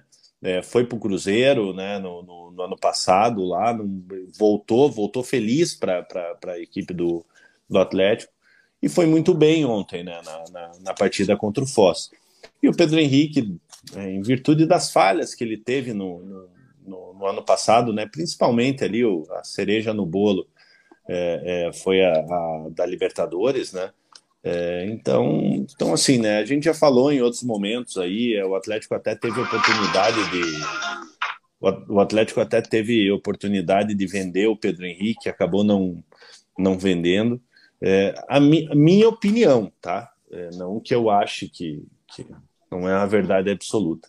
Mas se aparecer outra, outra oferta como, como apareceu a do Vasco aí, eu acho que o Atlético, o Atlético tinha que liberar o jogador.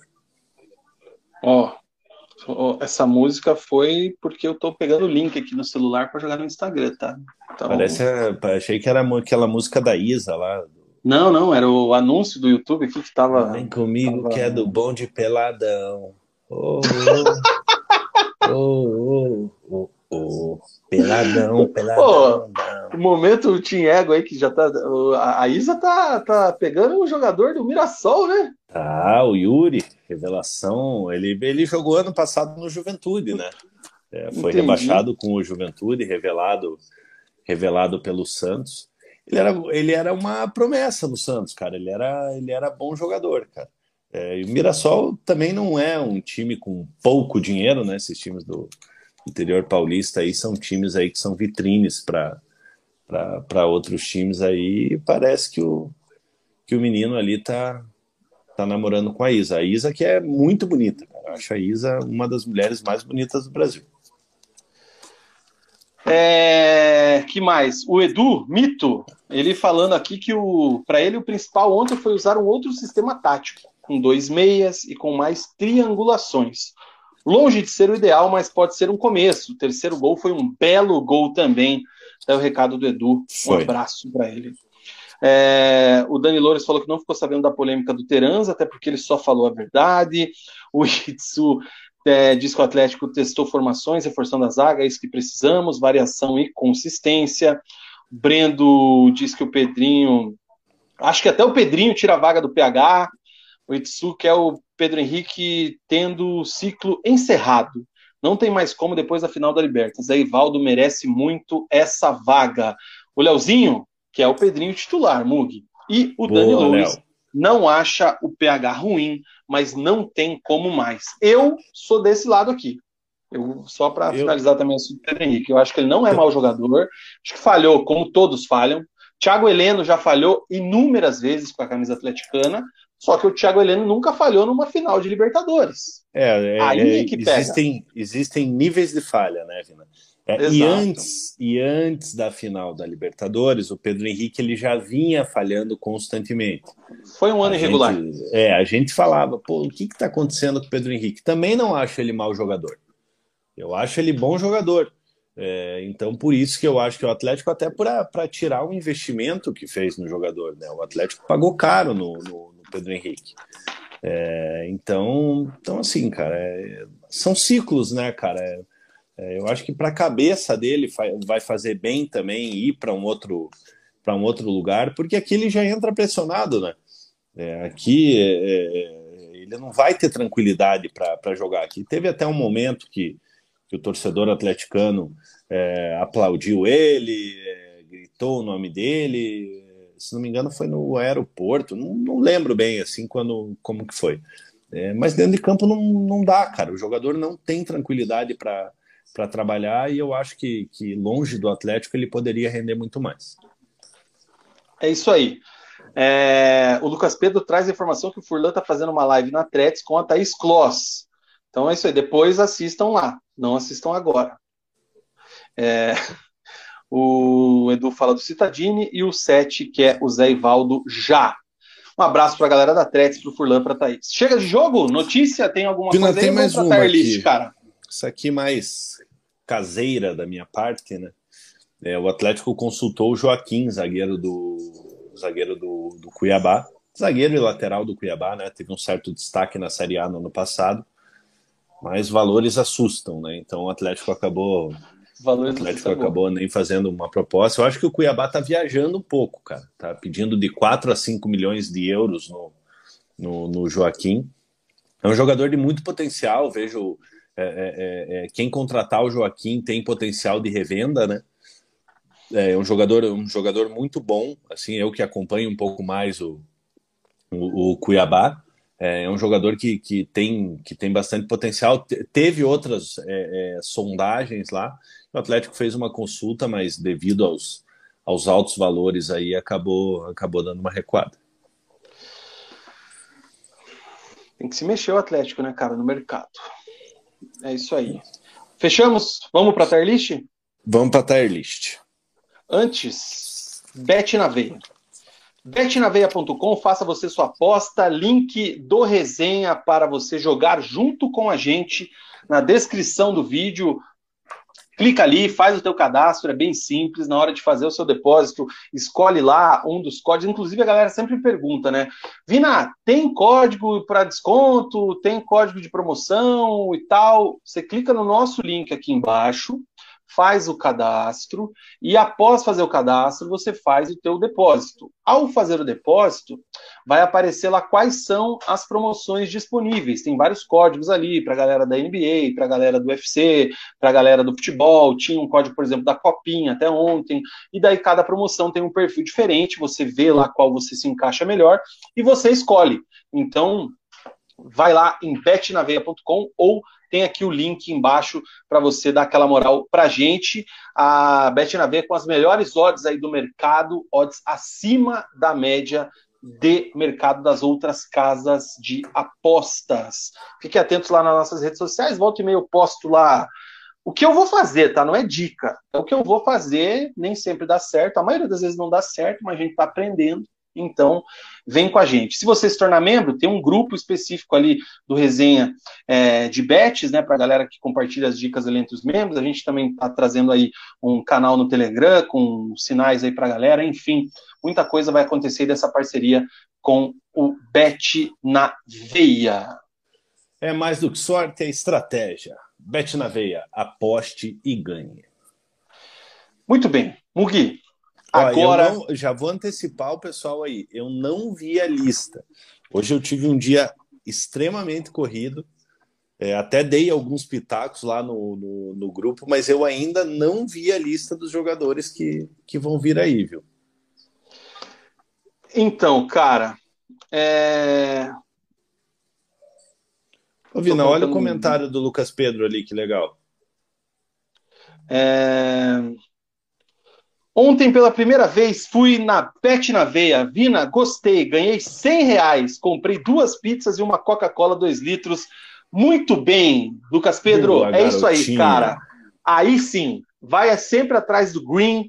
As odds com valor. Bet na Veia tem as odds lá em cima. Então, cara, parabéns. Que você continue assim.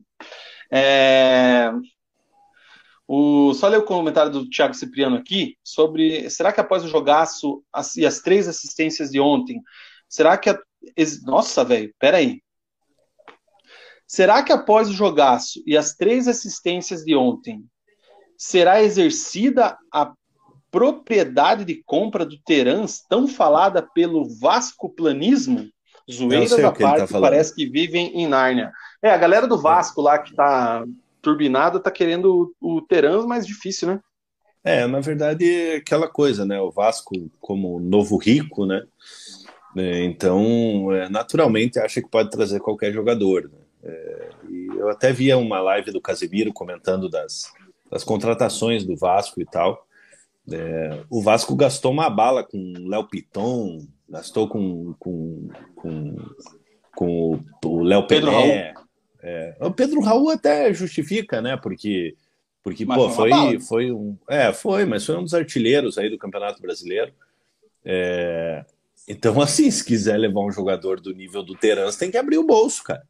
Sabe, se não me engano, era 24 milhões aí que o Atlético que o Atlético acabou acabou negando. Porra, quem paga 16 milhões em Léo Pelé não quer pagar 24 no Terans. Então, assim, né? Conhecendo o Mário Celso, o grande Mário que nos assiste aqui, ou paga multa ou esqueça, meu amigo. É isso aí.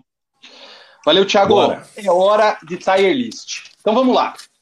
A gente fez semana passada uma tier list do Campeonato Paranaense, até para a gente iniciar essa brincadeira aqui, que eu e o Mug nunca tínhamos feito. Então a gente fez ali e tal, a galera gostou, a gente também gostou, então a gente vai começar a fazer toda quinta-feira no programa, quando tiver aqui. É... E aí a gente vai começar a entrar em temas mais específicos e tudo mais. A ideia era fazer de todos os times, mas não dá tempo, né? O programa, a gente queria fazer um programa de uma hora e meia hoje a gente chegou em uma hora e meia na hora da tier list. Então. E a tier list tem que, tem que acabar antes da, da, do, do início do Big Brother. Então vamos lá. E aí então a gente vai fazer separado os times, tá? A gente suge a gente pediu sugestões de temas para os nossos membros. A galera mandou lá no grupo, a gente deu uma, uma filtrada no que a galera mandou, botou para eles votarem o que seria hoje. eles escolheram camisas 9, ou seja, atacantes de referência, atacante fazedor de gol. Não é ponta, não é meio atacante, não é jogador de velocidade, é jogador de referência, camisa 9. E aí, por ordem alfabética, isso que fique bem importante, a gente vai começar com o Atlético. Outro critério que a gente estabeleceu, a partir dos anos 2000, ou seja, deste século, né? A partir de 2000 para cá. Então, é, a galera pode olhar, ah, pô, mas botou aí atacante, cadê o Sicupira? Pô, Barcimo Sicupira, o maior da história, mas tá lá atrás. Então, a gente vai focar dos anos 2000 para cá. Certo, Mug? Certo, bora. Isto posto, a galera também fez um brainstorm ali de camisas nove, de jogadores é, que todo mundo lembrou e tal, e a gente foi fazendo aí dos anos 2000 para cá e chegamos a uma lista de atacantes para gente filtrar. Certo? Aí, certo. meu amigo, nós temos aqui cinco categorias. Espera lá. Seis categorias, desculpa. Cara, Ídolo um monstro. Vina, que, que, cara, Não, vai lá, tá... vai lá que eu. Fica vai aí, fica aí, peraí. Ídolo barra monstro, que é o cara que é inquestionável. Tá? Isso aqui é, é a elite, como a gente fala. Abaixo tem o cara que metia gol. Era confiável tal, mas não está na primeira prateleira. Abaixo tem o cara que enganava.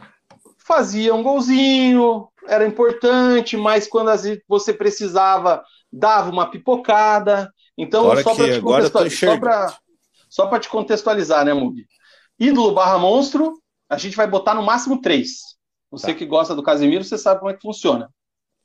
Metia gol, fazia gol, confiável tal, mas não tá no nível dos caras de cima. Enganava é o cara que fazia um golzinho de vez em quando, mas quando você precisava.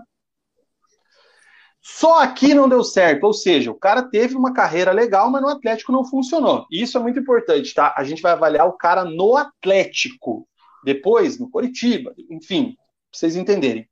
O cara que era inimigo do gol, quebrava a bola, e o cara que não sabe nem soletrar a bola. Beleza? Bora. Então, então a regra é: os, o mito barra monstro é três, o resto pode qualquer coisa. Exatamente. Tá. Ídolo, ídolo barra monstro, você só vai colocar três caras. Tá. Beleza? Beleza. Deixa eu ver aqui um. um... Ó. E aqui estão os caras que a gente filtrou. Não sei se vai dar para ver, mas eu falo aqui quem é quem Peço que você, Mug, me ajude no chat. A galera pode palpitar ali para a gente fazer de forma interativa. Tem então jogadores desde os anos 2000, como a gente pode ver aqui, ó, Lucas, Kleber, Ilan.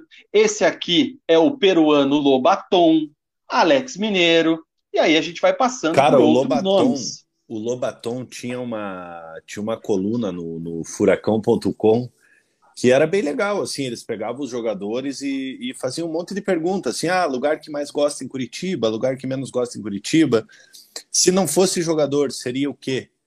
É, e no do Lobaton ele foi bem sincero, cara. Ele falou que seria traficante, cara. De verdade ai, ai. mesmo. Cara, vamos começar por onde? Vamos começar pelo, pelos que quebram a bola ou vamos começar pelos craques e aí a gente vai. O que, que você, que ah, que você pelo, pelo, pelos craques, eu acho, cara. Que... Começar pela nata? É, pelo, pelo, então, pelos ó, melhores. Já fica de olho nos comentários aí pra gente chegar num acordo. É três jogadores aqui na prateleira de ídolos barra monstro do século. Eu destaco Pablo, Lucas, Kleber, Alex Mineiro, o Washington. É, que mais que nós temos aqui, cara? Aloysio e Lima, que tiveram naquela final da, na disputa da Libertadores. Tem muita gente que é fã desse aqui, que é o Walter, enfim. Acho que desses acho que seriam os concorrentes, vamos colocar assim. Tem o Ederson aqui, mas aí já acho que não tá. Cara, vamos lá.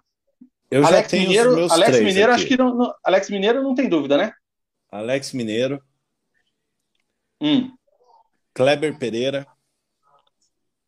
Kleber Pereira. Caramba, aqui. E o terceiro? Coração Valente. Eu, na minha opinião, o que o Washington jogou em 2004 ali, cara, uma Vou pena. discutir. Uma pena. Quero abrir a discussão. Calma, deixa eu concluir. Uma pena o então que, que aconteceu em Erechim lá, né? É, se, o, se o Atlético é campeão em 2004, o Washington teria uma relevância gigantesca no, no, no, Atlético. Talvez seria um dos maiores ídolos da história do Atlético. Então, por isso que eu colocaria ele. Quantos títulos o Washington ganhou com a camisa do Atlético, Mugi? Ah, eu acho que nenhum, né? Quantos títulos o Pablo ganhou com a camisa do Atlético? Não, mas, cara, eu me nego a colocar o. De, de, de verdade, cara, sério. Você não vai colocar o Pablo no primeiro ali. Coloca no segundo, cara. Pô, se colocar o Pablo acima do Washington, cara, é. é... Não, tá louco, cara. Ó, não dá. Agora não dá. então eu vou para um outro aqui, ó.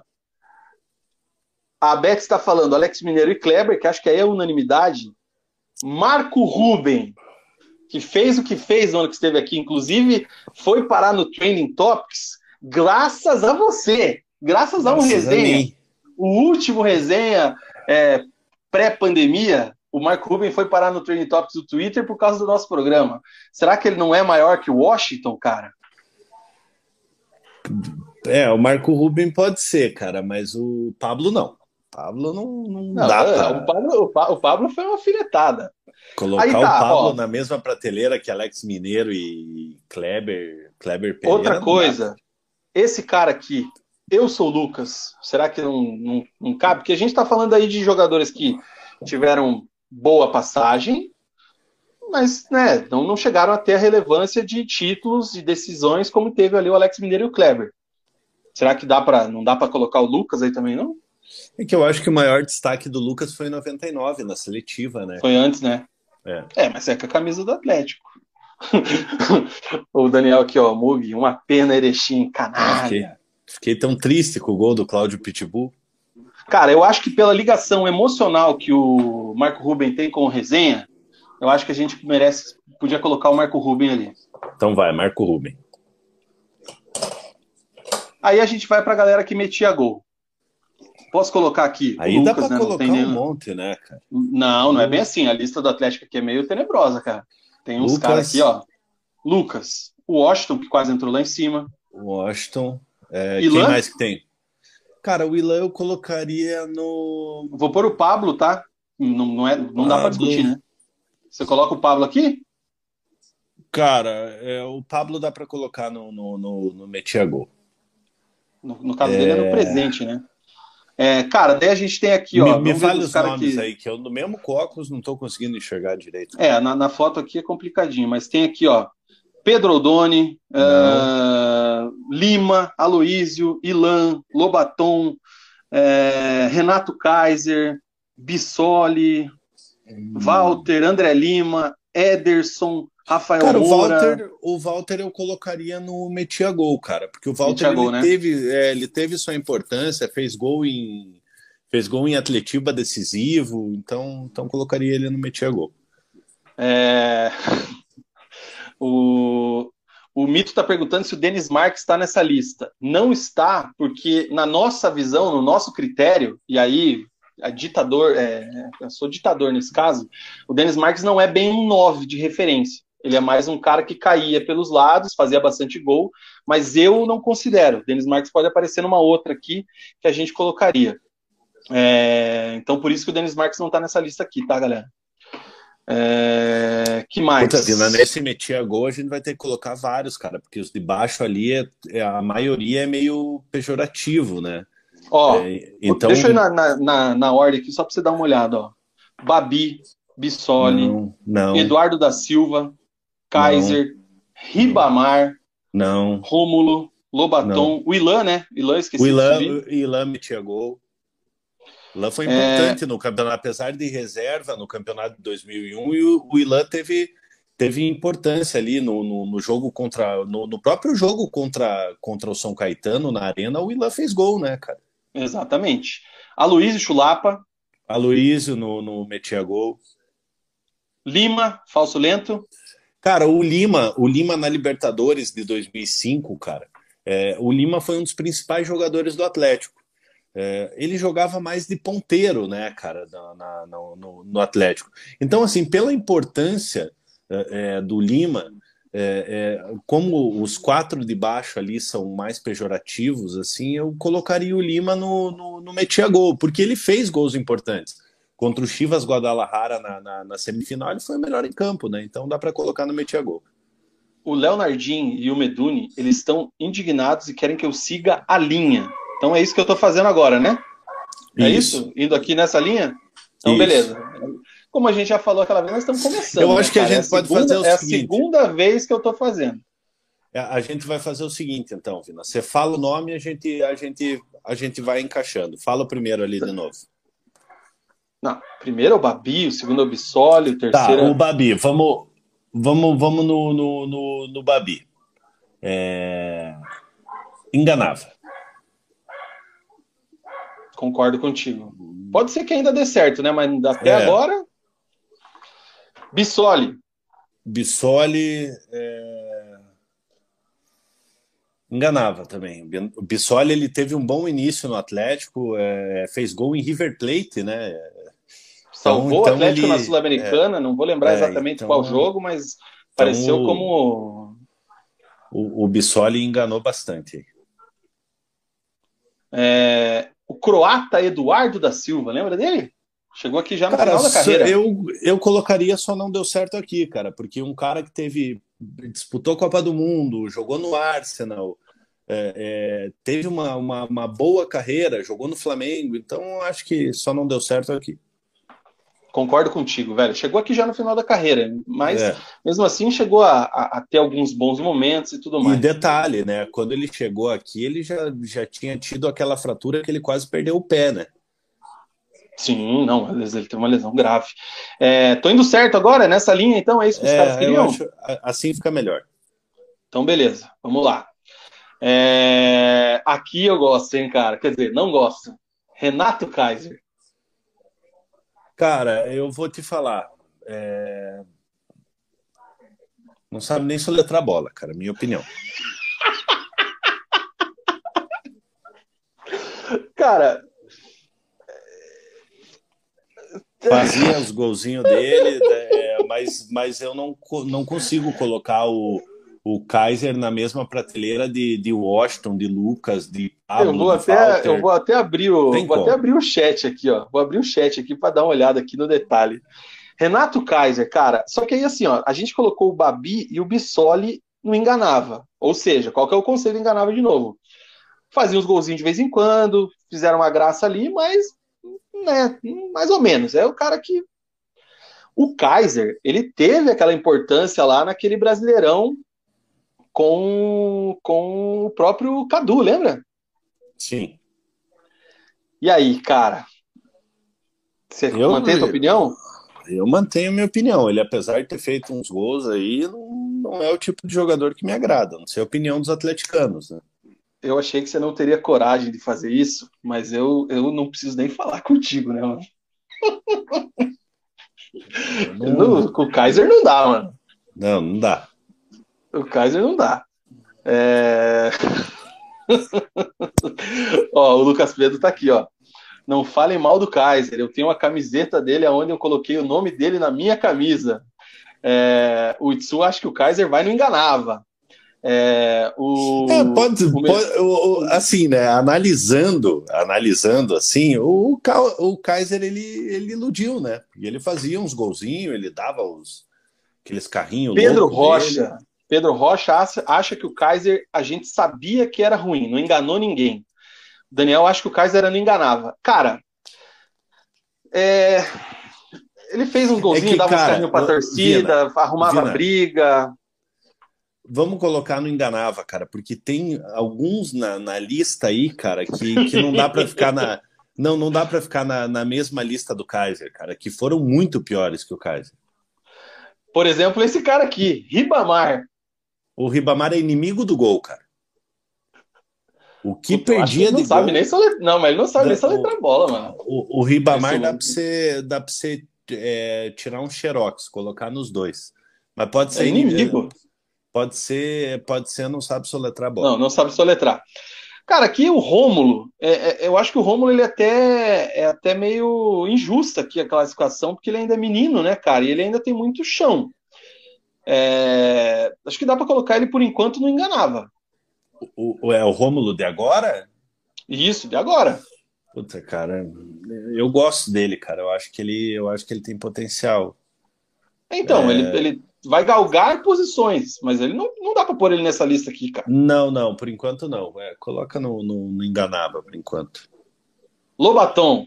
Tinha que ter aqui só para ele, folclórico. Cara, o, o, o, Lobaton era uma correria do caramba, né, cara? É, eu, era inimigo do gol, cara, porque era um jogador que corria, corria, corria e não. Não dava, não fazia né, muito gol, é. E, e, a gente achou só essa foto aqui, cara. Não tem outra, não. É um negócio que. É... Ó, deixa eu dar uma passada aqui no, no chat, porque eu tenho que ficar saindo da tela, galera, por isso que eu não consigo ver em tempo real. É... O Léo tá perguntando por que o Reginaldo Cachorrão tá nessa lista. Não é o Reginaldo, não, cara. Já já a gente chega ali e coloca. Já vamos ver. O Lucas Pedro perguntou se eu coloquei o Adriano. Com certeza, colocamos o Adriano Imperador. O Itsu falando que o Lobaton é muito inimigo do gol. É, o, e falando aqui também o, o Itsu do Rômulo, pô, o Rômulo é, é isso aí, cara. É, o Rômulo, pelos dois gols que perdeu ontem, daria para colocar como inimigo do gol, né, cara? Então, é verdade, né? É, coloca, eu ele, acho mas não, mas ele não, mas ele fez uns golzinhos importantes, por isso que ele ficando enganava lá. Ele entrou bem na Libertadores no ano passado, se não me falha a memória. Deixa ele por enquanto ali, vamos ver. O Edu, o Edu sempre vai puxar para o lado da Kaiser. Tá dizendo que o Kaiser é melhor que o Babi e o Bissoli, fez mais gols. No cômpito geral, Mito, o Kaiser é isso aí, pronto. Lima, você estava falando do Lima, falso lento, Mugi. Eu colocaria no Metia Gol pela importância que ele teve na Libertadores de, de, de 2005 ele teve, assim, esquecendo a carreira em outras participações, outras passagens que ele teve, como por exemplo no Paraná, é, e começando no, no Curitiba ele começou bem, né? Surgiu ali e tal, mas é, o Atlético ele foi bem, cara. Ele, ele era confiável. Era uma dupla que incomodava ali junto com a Luísio. Sim. Aqui eu tenho um cara que divide opiniões. Finazzi. Cara, o Finazzi, para quem não lembra, ele jogou no Atlético em 2005, tá? Cara, o Finazzi, ele, ele fazia gol, né, cara? Mas. Puta, mas ele era grosso de bola, né, Edna? É, então. E não dá para dizer que ele só não deu certo aqui, porque no Corinthians ele foi mal, em outros times ele foi mal também. Ele jogou no Corinthians, inclusive, depois do Atlético, né? É. é no, no, no, elenco rebaixado. Ó, ó, ó, como divide. O Itsu falou que o Finazzi enganava. Já o Daniel acha que o Finazzi metia gol, velho. Eu coloco o Finazzi no, no enganava, Vina. Ele fazia uns golzinhos, mas também dava umas na canela que era brabo, né? E ele não era titular absoluto desse, ele não era titular absoluto nessa temporada aqui. Quantos Eu vou colocar o Finazzi no enganava também.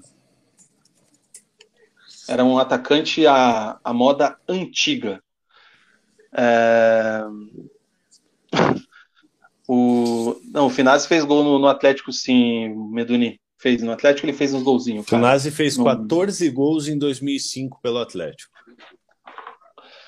Esse cara aqui, ó. Então, beleza, colocamos ele no Enganava, fechou? Fechou. Dinei. Lembra dele, não? Dinei, o que jogou no Palmeiras? Isso, tava no Vitória e tudo mais. Lembra dele? Lembro, lembro dele. Revelado no Atlético. E aí? Teve, teve boa participação ali, jogou boa participação no sentido de jogar bastante em 2005, né? Ele vem, surge da, da base do Atlético e tal. Cara, eu colocaria o. Putz, cara, é que, é que a gente tinha que analisar só, o, só a passagem deles não, é aqui, é, né? Não, aqui é, é só Atlético. É, eu colocaria inimigo do gol, então, no Atlético. Não que ele não, não tenha feito gols na, na carreira dele, fez gols no, no, no, Vitória, né? Teve uma passagem pelo Palmeiras, mas inimigo. aqui, inimigo do gol. Inimigo do gol. Deixa eu dar uma olhada aqui nos comentários, ó. O Daniel tá falando que é inimigo da bola. É... Pedro Rocha lembrando aqui, ó. Aspas, vocês sabem quantos times querem o Dinei? É, que mais? Ó, oh, minha noiva entrou. Boa noite, amor. Tudo bem? Pamela Andrade, Jéssica Motos, todo mundo online. Tá aí também marcando presença. É, inimigo da felicidade, inimigo do futebol, Dinei, é isso aí. Seguindo, cadê? Esse cara aqui, você conhece pela fotinha ou não? Eu não tô conseguindo. É o Nieto? Schumacher. Ah, o Schumacher. Cara, o Schumacher enganou, cara. O, o, o, Schumacher, assim, ele teve uma carreira, tem ainda, né? Uma carreira longeva. É, na base, ele fazia muito gol. É, quando ele subiu para o profissional, teve um jogo contra o Cruzeiro, que, se não me engano, que deu 5 a 4 o jogo, e o Schumacher fez três, quatro gols, acho que três gols. É, então o Schumacher enganou, cara. É, é, o Schumacher, com a camisa do Atlético, ele enganou, porque ele gerou uma expectativa, porque ele era muito bom na base, fazia muito gol. É, é contra Nesse jogo contra o Cruzeiro, aí ele arrebentou, é, mas não teve muitas oportunidades, né, Vina, com, com a camisa do Atlético. Então, acho que o, que o Schumacher eu colocava no, no enganável. Cara, é, ele, ele vem muito bem da base. O Schumacher, para quem. É, é, o Schumacher ele é 8-6, então a gente é contemporâneo dele na base, né? O Schumacher ele jogava futsal no Curitibano, a gente jogou contra quando eu jogava na BB. É, ele tem uma passagem na base do Curitiba, nas categorias menores, e aí quando ele, na adolescência, ali dos 15, 16 anos, ele deu aquela espichada, e chegou na altura que ele tem hoje, que é quase 2 metros e cacetada, se eu não me engano. É, e aí no Atlético ele vira fazedor de gol, porque, cara, vou ser muito sincero, na base do coxa e, e, e no futsal ele era um pivôzão ali, né, na, na idade dele ali, sub-12, sub-14, sub-15, enfim, infanto e tal, fazia ali o papel dele no salão, só que no coxa ele era largado, largado, nunca, nunca, nunca jogou. Ah. Aí ele vai pro Atlético, ganha dois metros, cara, e começa a virar atacante de referência e faz gol a dupla de, de base do, do, do, do, Paraná, do estado do Paraná, a dupla de ataque de base mais foda que tinha era Schumacher e Anderson Aquino. Perfeito. Perfeitamente. Então, Schumacher vai no enganar. Concordo, enganou bem. E, e tá fazendo os golzinhos dele aí até agora. Ele não aposentou, não, né? Eu acho que não, cara. Ele tava no operário, né? Daí saiu do operário, não sei para onde que foi. Pô, aqui, aqui eu tenho um, um erro aqui, carregou duas fotos da mesma pessoa. Do Pedro Doni? Pedro Odoni. Deixa eu tirar aqui o tier list aqui para ficar melhor. Aí. Pedro Odoni.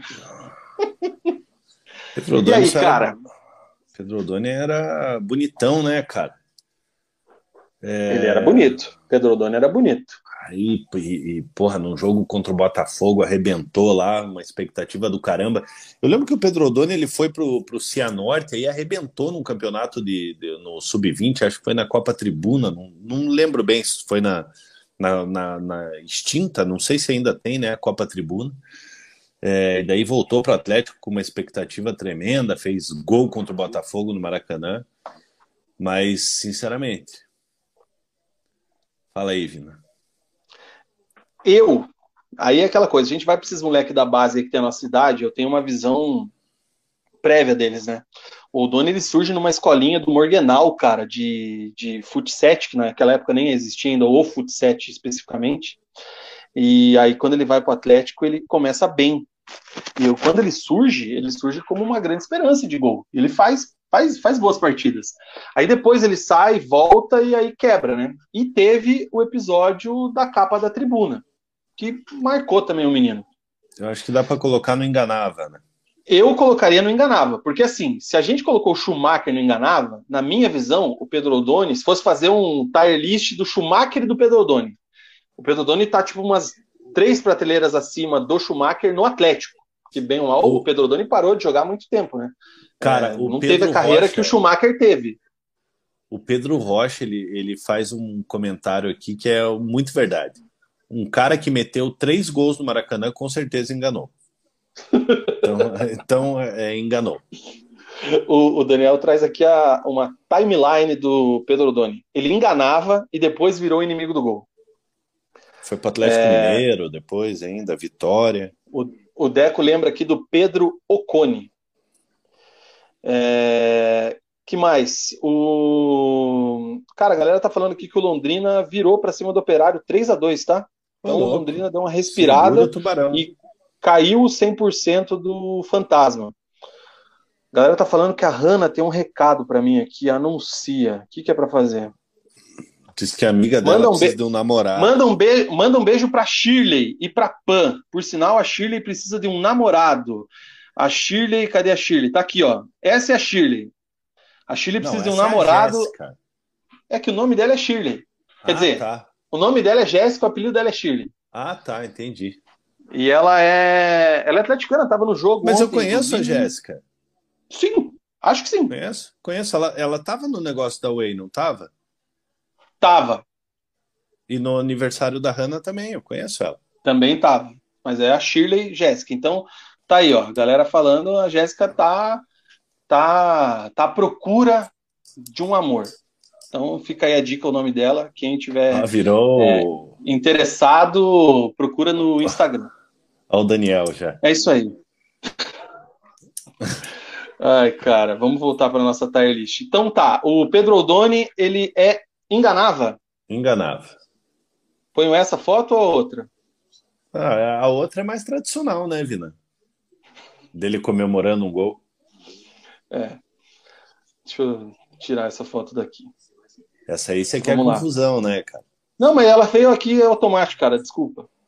Rafael Moura. Rafael Moura veio pro Atlético, cara. Ele jogou aqui em 2008. Era um jovem Rafael Moura surgia bem no Paysandu, é, não era ainda esse Rafael Moura mascarado do final da carreira, que fazia, que fez muito gol a carreira inteira, mas ele vem para o Atlético ali no final da década de 2010. E, aí? Já era e já era patrocinado pela Nike, porque eu encontrei ele na loja da Nike uma vez lá, ele estava pegando os produtinhos lá no, no voucher. Derretendo? É. Cara, o Rafael Moura, apesar de ser um jogador muito questionado, né, até pelo tanto de rebaixamentos que ele teve na carreira, é, mas é inegável que é um jogador que fazia gol, cara. É, então, então assim, é, eu colocaria no, no, no fazia gol, cara. Não acho que ele enganou no Atlético. Concordo. O, o, o Rafael Moura, ele tava no time que caiu, né? Em 2011, né? Ai, cara, não Se não lembro. me falha a memória, ele tava. E era um time que era muito rachado, cara. Tinha o Irênio, tinha. puta merda, tinha o zagueiro Carlos, Rafael Santos, zagueiro. Antônio Carlos, e o Rafael Moura, ele, ele, ele chegou a fazer gols ali em jogos que deram é, um respiro para o Atlético naquele é, ano. Uma ali. sobrevida, sim. E ele teve, gol. E ele, ele, mesmo jovem, né? Porque depois ele virou que, que virou bem. O Rafael Moura ganhou uma grife grande, Botafogo sim. e tudo mais. É, e aí, quando o cara ganha corpo, ele tem mais coragem, né? E mesmo nessa época, ele já ia para os microfones aqui das rádios de Curitiba e não tinha papas na língua. É um cara, cara que eu, eu, particularmente respeito, tá? E eu também. E, e, ele é hoje ele é jogador profissional de beach tênis. Então, sério? Aham, uhum, sério. Joga campeonato brasileiro, tudo. Ai, ai. É, então, Rafael Moura metia gol. Cara, a, a, lista do metia gol aqui tá ficando legal. Aqui tem um cara que eu particularmente lembro muito pouco dele no Atlético, então eu meio que já tenho uma, uma, Marcelo Ramos. Puta, cara, o Marcelo Ramos era um jogador espetacular, cara. De verdade. Eu vou pedir ajuda, eu vou pedir ajuda pra galera do chat aqui, porque eu, sem pesquisar, e deixa eu até falar, é, é, a gente, eu, eu, levantei os caras aqui dos anos, tal, dei uma olhada rápida, mas eu não fui atrás do cara na história dele lá naquela temporada e tal, enfim. Então, assim, eu lembro muito pouco do Marcelo Ramos e pelo que eu lembro, ele foi bastante pressionado aqui, porque se esperava muito dele, porque ele fez muito pelo Cruzeiro, por exemplo, e ele chegou no Atlético aqui já também numa fase de decadência, se eu não me engano. Cara, mas ele, mas ele fez alguns gols pelo Atlético, Vina. E o Marcelo Ramos, cara, era um dos atacantes mais inteligentes que tinha ali no final dos Sim. anos 90, início dos anos 2000. Não, o Cruzeiro cara, ele é ídolo. Ele facilitava e muito a vida dos, do, dos, outros, dos outros atacantes. Marcelo Ramos jogou no Atlético, cara, em, deixa eu achar minha lista aqui, 2007. Eu colocaria no Metia Gol, cara, porque ele, ele gol, teve, né? sua, teve sua importância no Atlético. Ó, Pedro Rocha tá falando que o Metia Gol, o Daniel também, o Itsu também. Pedro Rocha Pô, lembra era... que o. Cara, eu era muito o... fã do, do Marcelo Ramos ali no, no final dos anos 90, cara. Não, no Cruzeiro ele é monstro. O Pedro Rocha falando que ele resolveu o problema do ataque na época, fez gol em final, fez gol no Paraná Clube, quem não fez, fazia gol pra caramba. É, o, o Punhetoski, não, mas ele, cara, o Punhetoski, ele tá dizendo que ele não deu certo, mas aqui ele fez gol, pô. Todos os atleticanos estão falando que ele fez gol, pô. Então eu vou pelos caras, eu, eu único, particularmente não lembro. O único lugar que ele, que ele teve uma oscilação grande assim foi no Corinthians, cara. Não, ah, naquele Corinthians lá também era É, que era né? tudo rachado, é. Então, metia gol. Esse aqui é o Bruno Mineiro. Pô, o Bruno Mineiro, eu, eu lembro, cara, querendo ou não, ele metia gol, cara. Ah, não, aí é demais, né? É, mas assim, é... inimigo do gol também não era, cara. Eu prefiro ver aqui. A... Ó, o, Medu, o Meduni, ele já tá, ele quer polemizar aqui, dizendo do Marcelo Ramos. É que essa não limitação pode estar na mesma lista que o Washington é que essa limitação aí, que é da gente colocar só três ali no, no, no, no monstro ali, é, é dar uma quebrada, cara.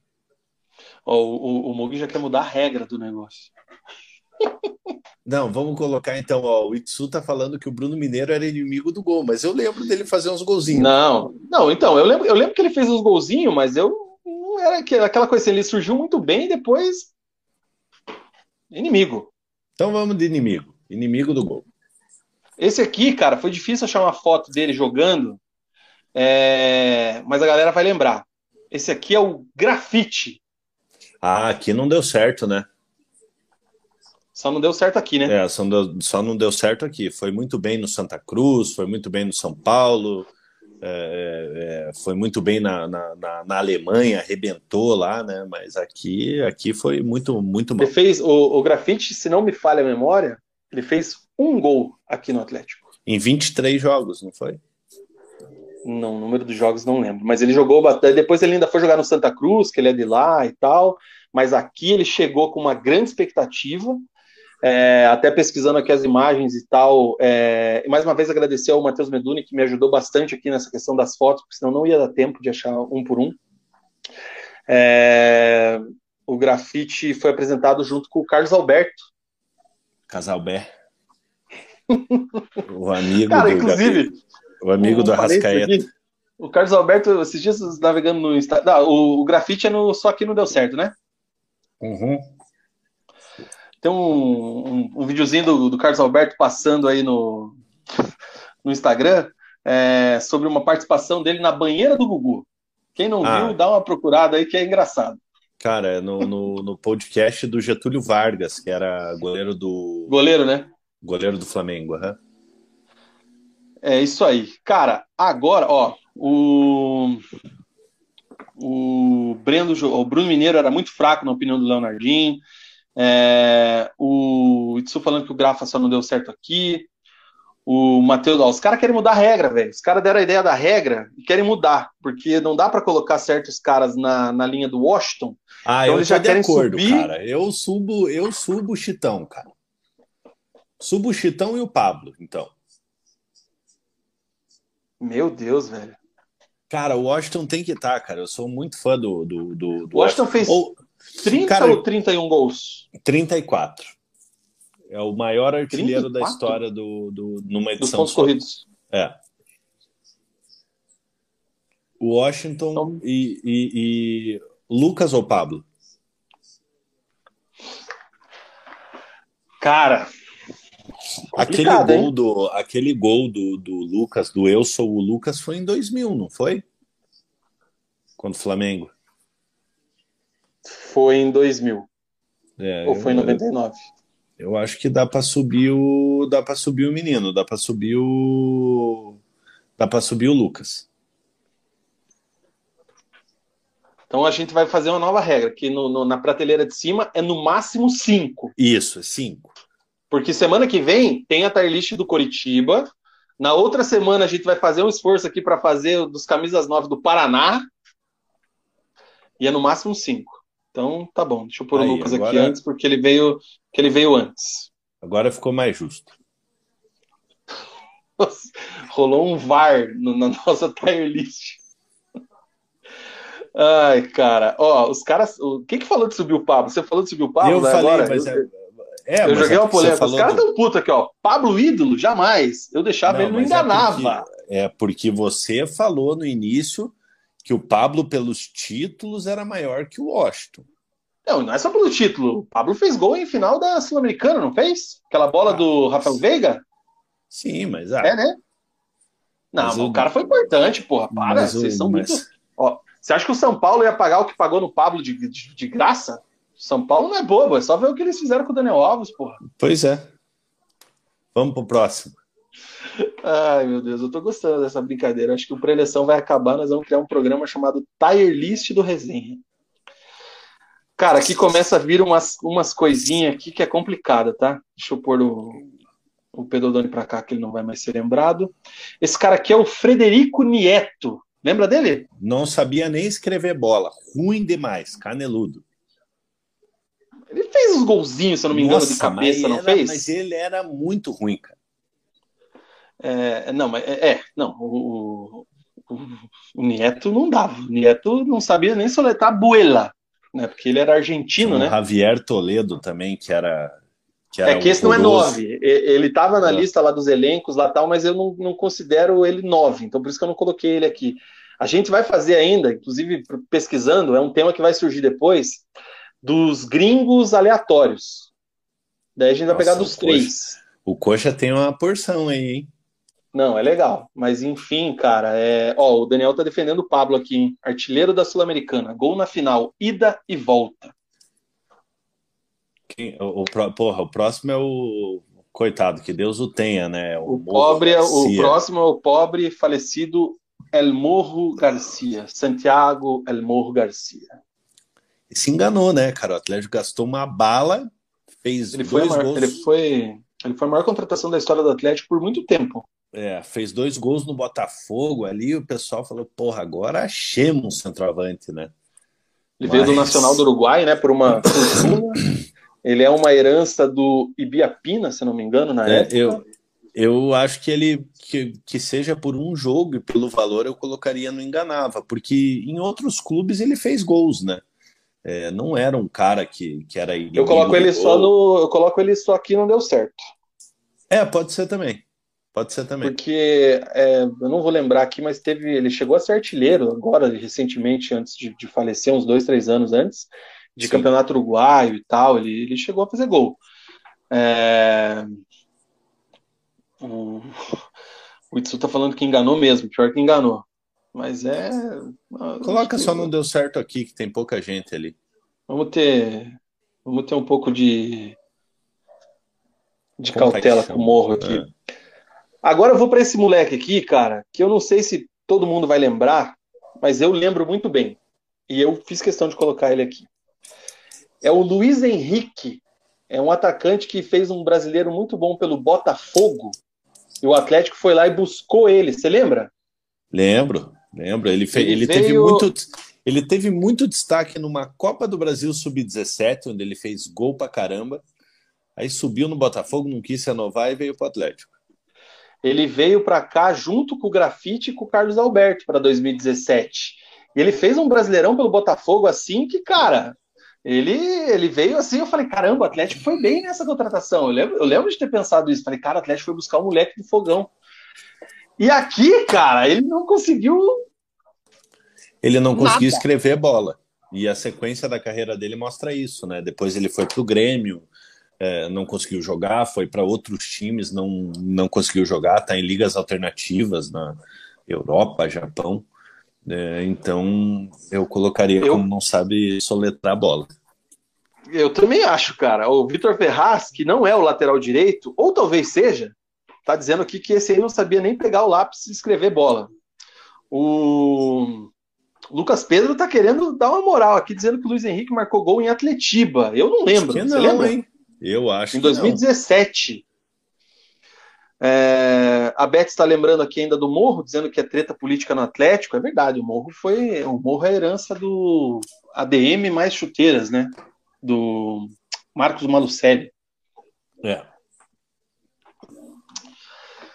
Cara. Não sabe escrever não sabe bola. soletrar a bola.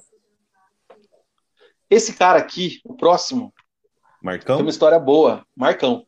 Perdeu um gol embaixo do gol, lembra? Inimigo do gol.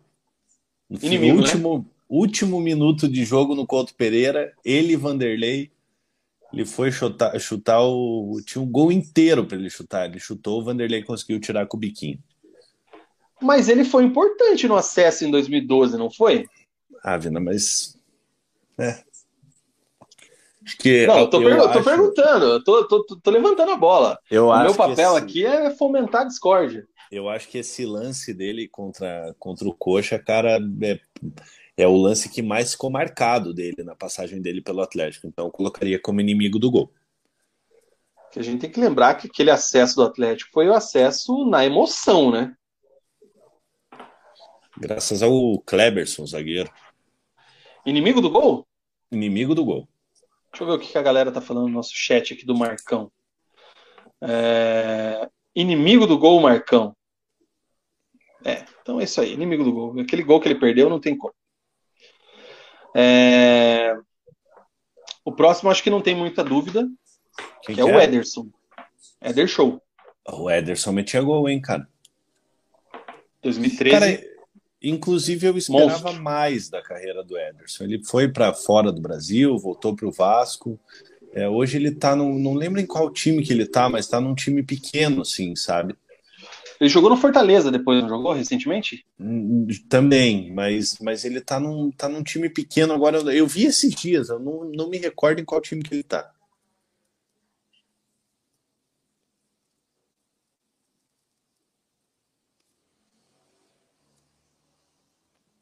Quem que é o próximo? Vina, não estou te ouvindo.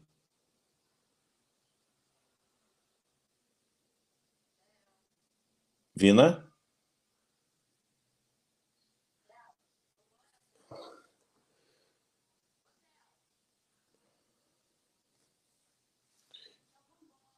Aí, voltou. Eu não estou te ouvindo. Agora não voltou, sim. Não, Eu acho que caiu do, caiu do celular, né? É, eu tá travado. Eu achei que eu que tinha travado. Não, peraí. Acho que voltou agora. Acho que voltou. Aí. Tá um, dois, testando, tô, tô um, dois, ouvindo. testando. Tô ouvindo. Tá falando que o Ederson, Ederson fez um 2013 fudido. Ele, Sim. de referência, Paulo Baier, Everton e Cirino pela direita ali, né? Então, putz, mas eu concordo com você, a carreira dele não, não foi. O time que estava falando, eu acho que era o ABC. Não tenho certeza. Não é, cara, é outro, é um time menor, quer ver, ó? Deixa eu até procurar aqui. Quando você procura aí, vamos seguir então, mas ele tá lá no Metia Gol. O próximo aqui, cara, é o Roger. Lembra do Roger? Cara, ele tá no, no, no São Luís, cara, do, do, do Rio Grande do Sul. Ó, o, é, o São Luís do São Luís de Juí. Isso, diz aqui o Daniel. mesmo. Faltou o título da Copa do Brasil para ser ídolo, diz o Vitor Ferraz aí com relação ao Ederson. Tá, vamos lá. É, o próximo. Roger. Cara, aqui não deu certo, né? Roger jogou aqui em 2013, ele fazia parte desse elenco, ele era o reserva do Ederson. Eu Chegou a fazer uns golzinhos, eu lembro dele de um, eu lembro de um gol dele, se não me falha a memória, foi um gol de letra na Vila Capanema. Naquela época o Atlético jogou na Vila por causa das obras da Arena. E se eu não me engano, agora não lembro se é ele ou é o Dela Torre que faz esse o gol. O Dela Torre. É o Dela Torre, Torre, né? É, o Dela Torre fez um gol de letra. Então é o Dela Torre, mas ele estava nesse elenco. Mas aqui não deu certo, né? É, eu, não, eu acho que pela expectativa criada, pelos gols que ele fez em Ponte Preta, em outros times que ele jogou, aqui não deu certo. Igual no Operário. Aqui, cara, eu botei ele porque ele marcou época ali naquele sub de 2013, que é o Crislan. Cara, esse aí. Eu já vi, eu já vi, eu já vi uns caras me cornetando aqui já vi uns caras me cornetando aqui dizendo que ele não era 9. Na minha visão, ele era sim, porque ele fazia dupla com o Douglas Coutinho. Que apesar de fazer mais gols, era o Douglas Coutinho que corria pelos lados e o Crislan era mais referência, apesar da mobilidade. Eu lembro, eu lembro mais dele de ponteiro, ele jogava aberto pela direita, Vina, mas mas assim, é, eu coloco no enganava, cara, porque a torcida gostava muito dele pelo que ele postava em rede social, mas dentro de campo é. Acho que ele enganou aqui no sentido marqueteiro. Bom, mas. É. Cléo. Cara, o Cléo eu coloco só que não deu certo, cara, porque ele teve uma carreira muito boa lá fora, é, no, no, no, no Belgrado, na, na Sérvia. Ele teve uma carreira muito boa no, no, no exterior. É, então, e assim, aqui ele fez gol também, né, cara? É, então não dá para dizer que não deu certo, cara. Eu não sei, eu prefiro ver a, a opinião dos atleticanos aqui, porque ele teve uma carreira boa na Europa e aqui ele fez alguns gols, né? Ele teve duas passagens pelo Atlético. É, mas ele é... nunca foi uma unanimidade aqui. Eu acho que ele, é... ele entra bem ali no só não deu certo aqui. É, então, então pode ser. Agora vamos pro coração aqui. Agora eu quero ver o coração, hein, Mugi? Adriano Imperador. Adriano Imperador, cara, eu. Na Só verdade, certo... é, é fácil, né? Só não deu certo aqui. Uma pena, né? Ele não deu certo no Corinthians também, apesar de ter feito o gol do gol importante lá e tal, mas mas coloco só não deu certo aqui. Porra, cara, eu lembro que quando o Adriano chegou no Atlético, eu falei, cara, agora vai, velho. Mas eu tinha pensado a mesma coisa quando ele foi pro São Paulo quando ele jogou no Corinthians. Quatro jogos, um gol. Alguém acreditou muito no, no, Adriano Imperador e foi enganado a vida inteira depois de 2009. Ah, o Adriano, o Adriano no auge ali foi um dos melhores atacantes que a gente teve, né, no, no, no futebol brasileiro. Mas os Vamos lá que tá acabando a novela. Ô louco. O próximo aqui, cara, é o Luan. Lembra do Luan? Nossa, esse aí não sabe escrever bola, cara. Vai perguntar para Vai perguntar para a torcida do Palmeiras lá. Ai, cara. E o último, André Lima. Cara, o André Lima, ele era um cara. Que ama fazia... o André Lima, lembra do, do tema André Lima? O nome daquele pé era Danley, cara. Por onde anda, né? Nossa, mano. É, cara, o André Lima é um cara que ele fazia, fez gols durante a carreira, né? É, cara, puta, eu eu colocaria no, no. Eu acho que enganava. Não enganava, é. André Lima enganava e enganava bem. Dava carrinho, fazia gol, ia lá pra torcida e tal, e caralho, matador, pá. Mas não metia gol. É assim, fazia os golzinhos, mas é isso que eu consigo enganava. Quando você precisava, não resolvia. Diferente Sim. dos caras de cima, dos metia gol. Quando você precisava dos caras que estão na coluna de cima, eles resolviam. Então, Sim. enganava. André Lima que chegou a treinar no Curitiba, né? É, irmão. Tá aí, ó. Deixa eu colocar em tela cheia pra galera dar uma olhada. Mas tá aí a nossa tier list, velho. Gostei da brincadeira. O que, que você achou? Ficou... Quer, não, olhando, legal. olhando. Quer mexer em alguém aqui, não? Não, acho que tá, Ó, tá excelente. Ídolos e monstros. Lucas, Alex Mineiro, Kleber, Washington e Marco Ruben. Metia gol. Pablo, Walter, Ilan, Aloísio, Lima, Rafael Moura, Marcelo Ramos e Ederson. Os caras que enganavam, que quando precisava dava uma pipocada. Matheus Babi, Bissoli, Renato Kaiser, Rômulo com ressalvas, porque ainda está começando a carreira no Atlético, Finazzi, Schumacher, Pedro Oldoni, Crislan e André Lima. Só não deu certo aqui. Eduardo da Silva, Grafite, Elmorro Garcia, Roger, Cléo e Adriano o Impera. Inimigo do gol. Abel Lobaton, Dinei, Bruno Mineiro, Bruno Mineiro, Marcão e não sabe soletrar a bola. Ribamar, Nieto, Luiz Henrique e Luan. É, acho que ficou Boa bem... tier list, hein? Ficou justo, cara. Ficou, ficou bem justo. Boa tier list, hein? Excelente. Semana que vem tem do Curitiba. Mesma categoria, camisas 9. Gostaram, galera? Comentem aí o que vocês acharam, galera que está assistindo o vídeo depois aí. Vou ver se a gente faz o corte desse vídeo aqui da tier list e posta separado no canal também. É uma boa. Gostei da brincadeirinha, gostei da brincadeirinha. Vamos ver semana que vem que, que, que eu quero ver o eu quero ver o coração do mundo. Nossa, eu vou é... hein? O Itsu tá dizendo aqui sobre o Aristizar, já começou a pressão já da, da, da semana que vem mas ele fala aqui, ó, Vinícius de Moraes, Luan e Luiz Henrique é abaixo da categoria aí do não sabe se letrar bola. Misericórdia. Nossa, cara, o, o, o Luan, só um último comentário aqui em relação ao Luan. É, canhoto, geralmente, ou ele é muito bom ou ele é muito ruim, né? É, e o Luan, ele se encaixa na segunda categoria. Horrível. E enganou no Palmeiras durante muito tempo até a torcida Sim. descobrir que ele era uma merda, né? Lucas Pedro, lembrando que o André Lima fez gol contra o Operário e dois gols contra o Paraná Clube. Enganou bem. O Alexandre Borim, Walter tá na lista, tá ali. É... Walter tá que no mais? metia gol. É isso aí. Muito boa tier. É... O Lucas Pedro sugere temas lá no grupo de membros, hein, Lucas Pedro? Vira membro aí para você tá com a gente. O Meduni tá elogiando a gente, muito boa tire, cagaram regra, semana que vem tem do Curitiba. Deixa eu tirar o template do Atlético para a gente finalizar o programa. Cadê, cadê, cadê, cadê? Diga tchau, segunda-feira, 21 horas, estamos de volta. Galera, bom final de semana para vocês aí, se cuidem, aproveitem, até segunda-feira. Duas um horas e 23 de programa.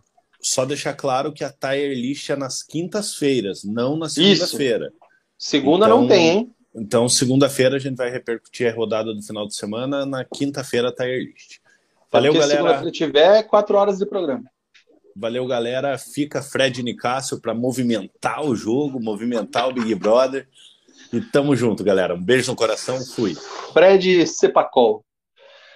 Gente, chegamos ao fim de mais um programa pré-eleição aqui no Resenha. Voltaremos segunda-feira às 21 horas. Obrigado pela participação, pelos comentários, pela resenha, pela parceria e pela moral. 21 horas, 21 não, 20 horas. Eu preciso me acostumar com esse horário. 20 horas, segunda-feira.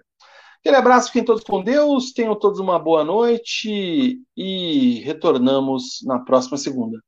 Deixem o like, inscrevam-se e ativem as notificações. Aquele abraço. Tchau!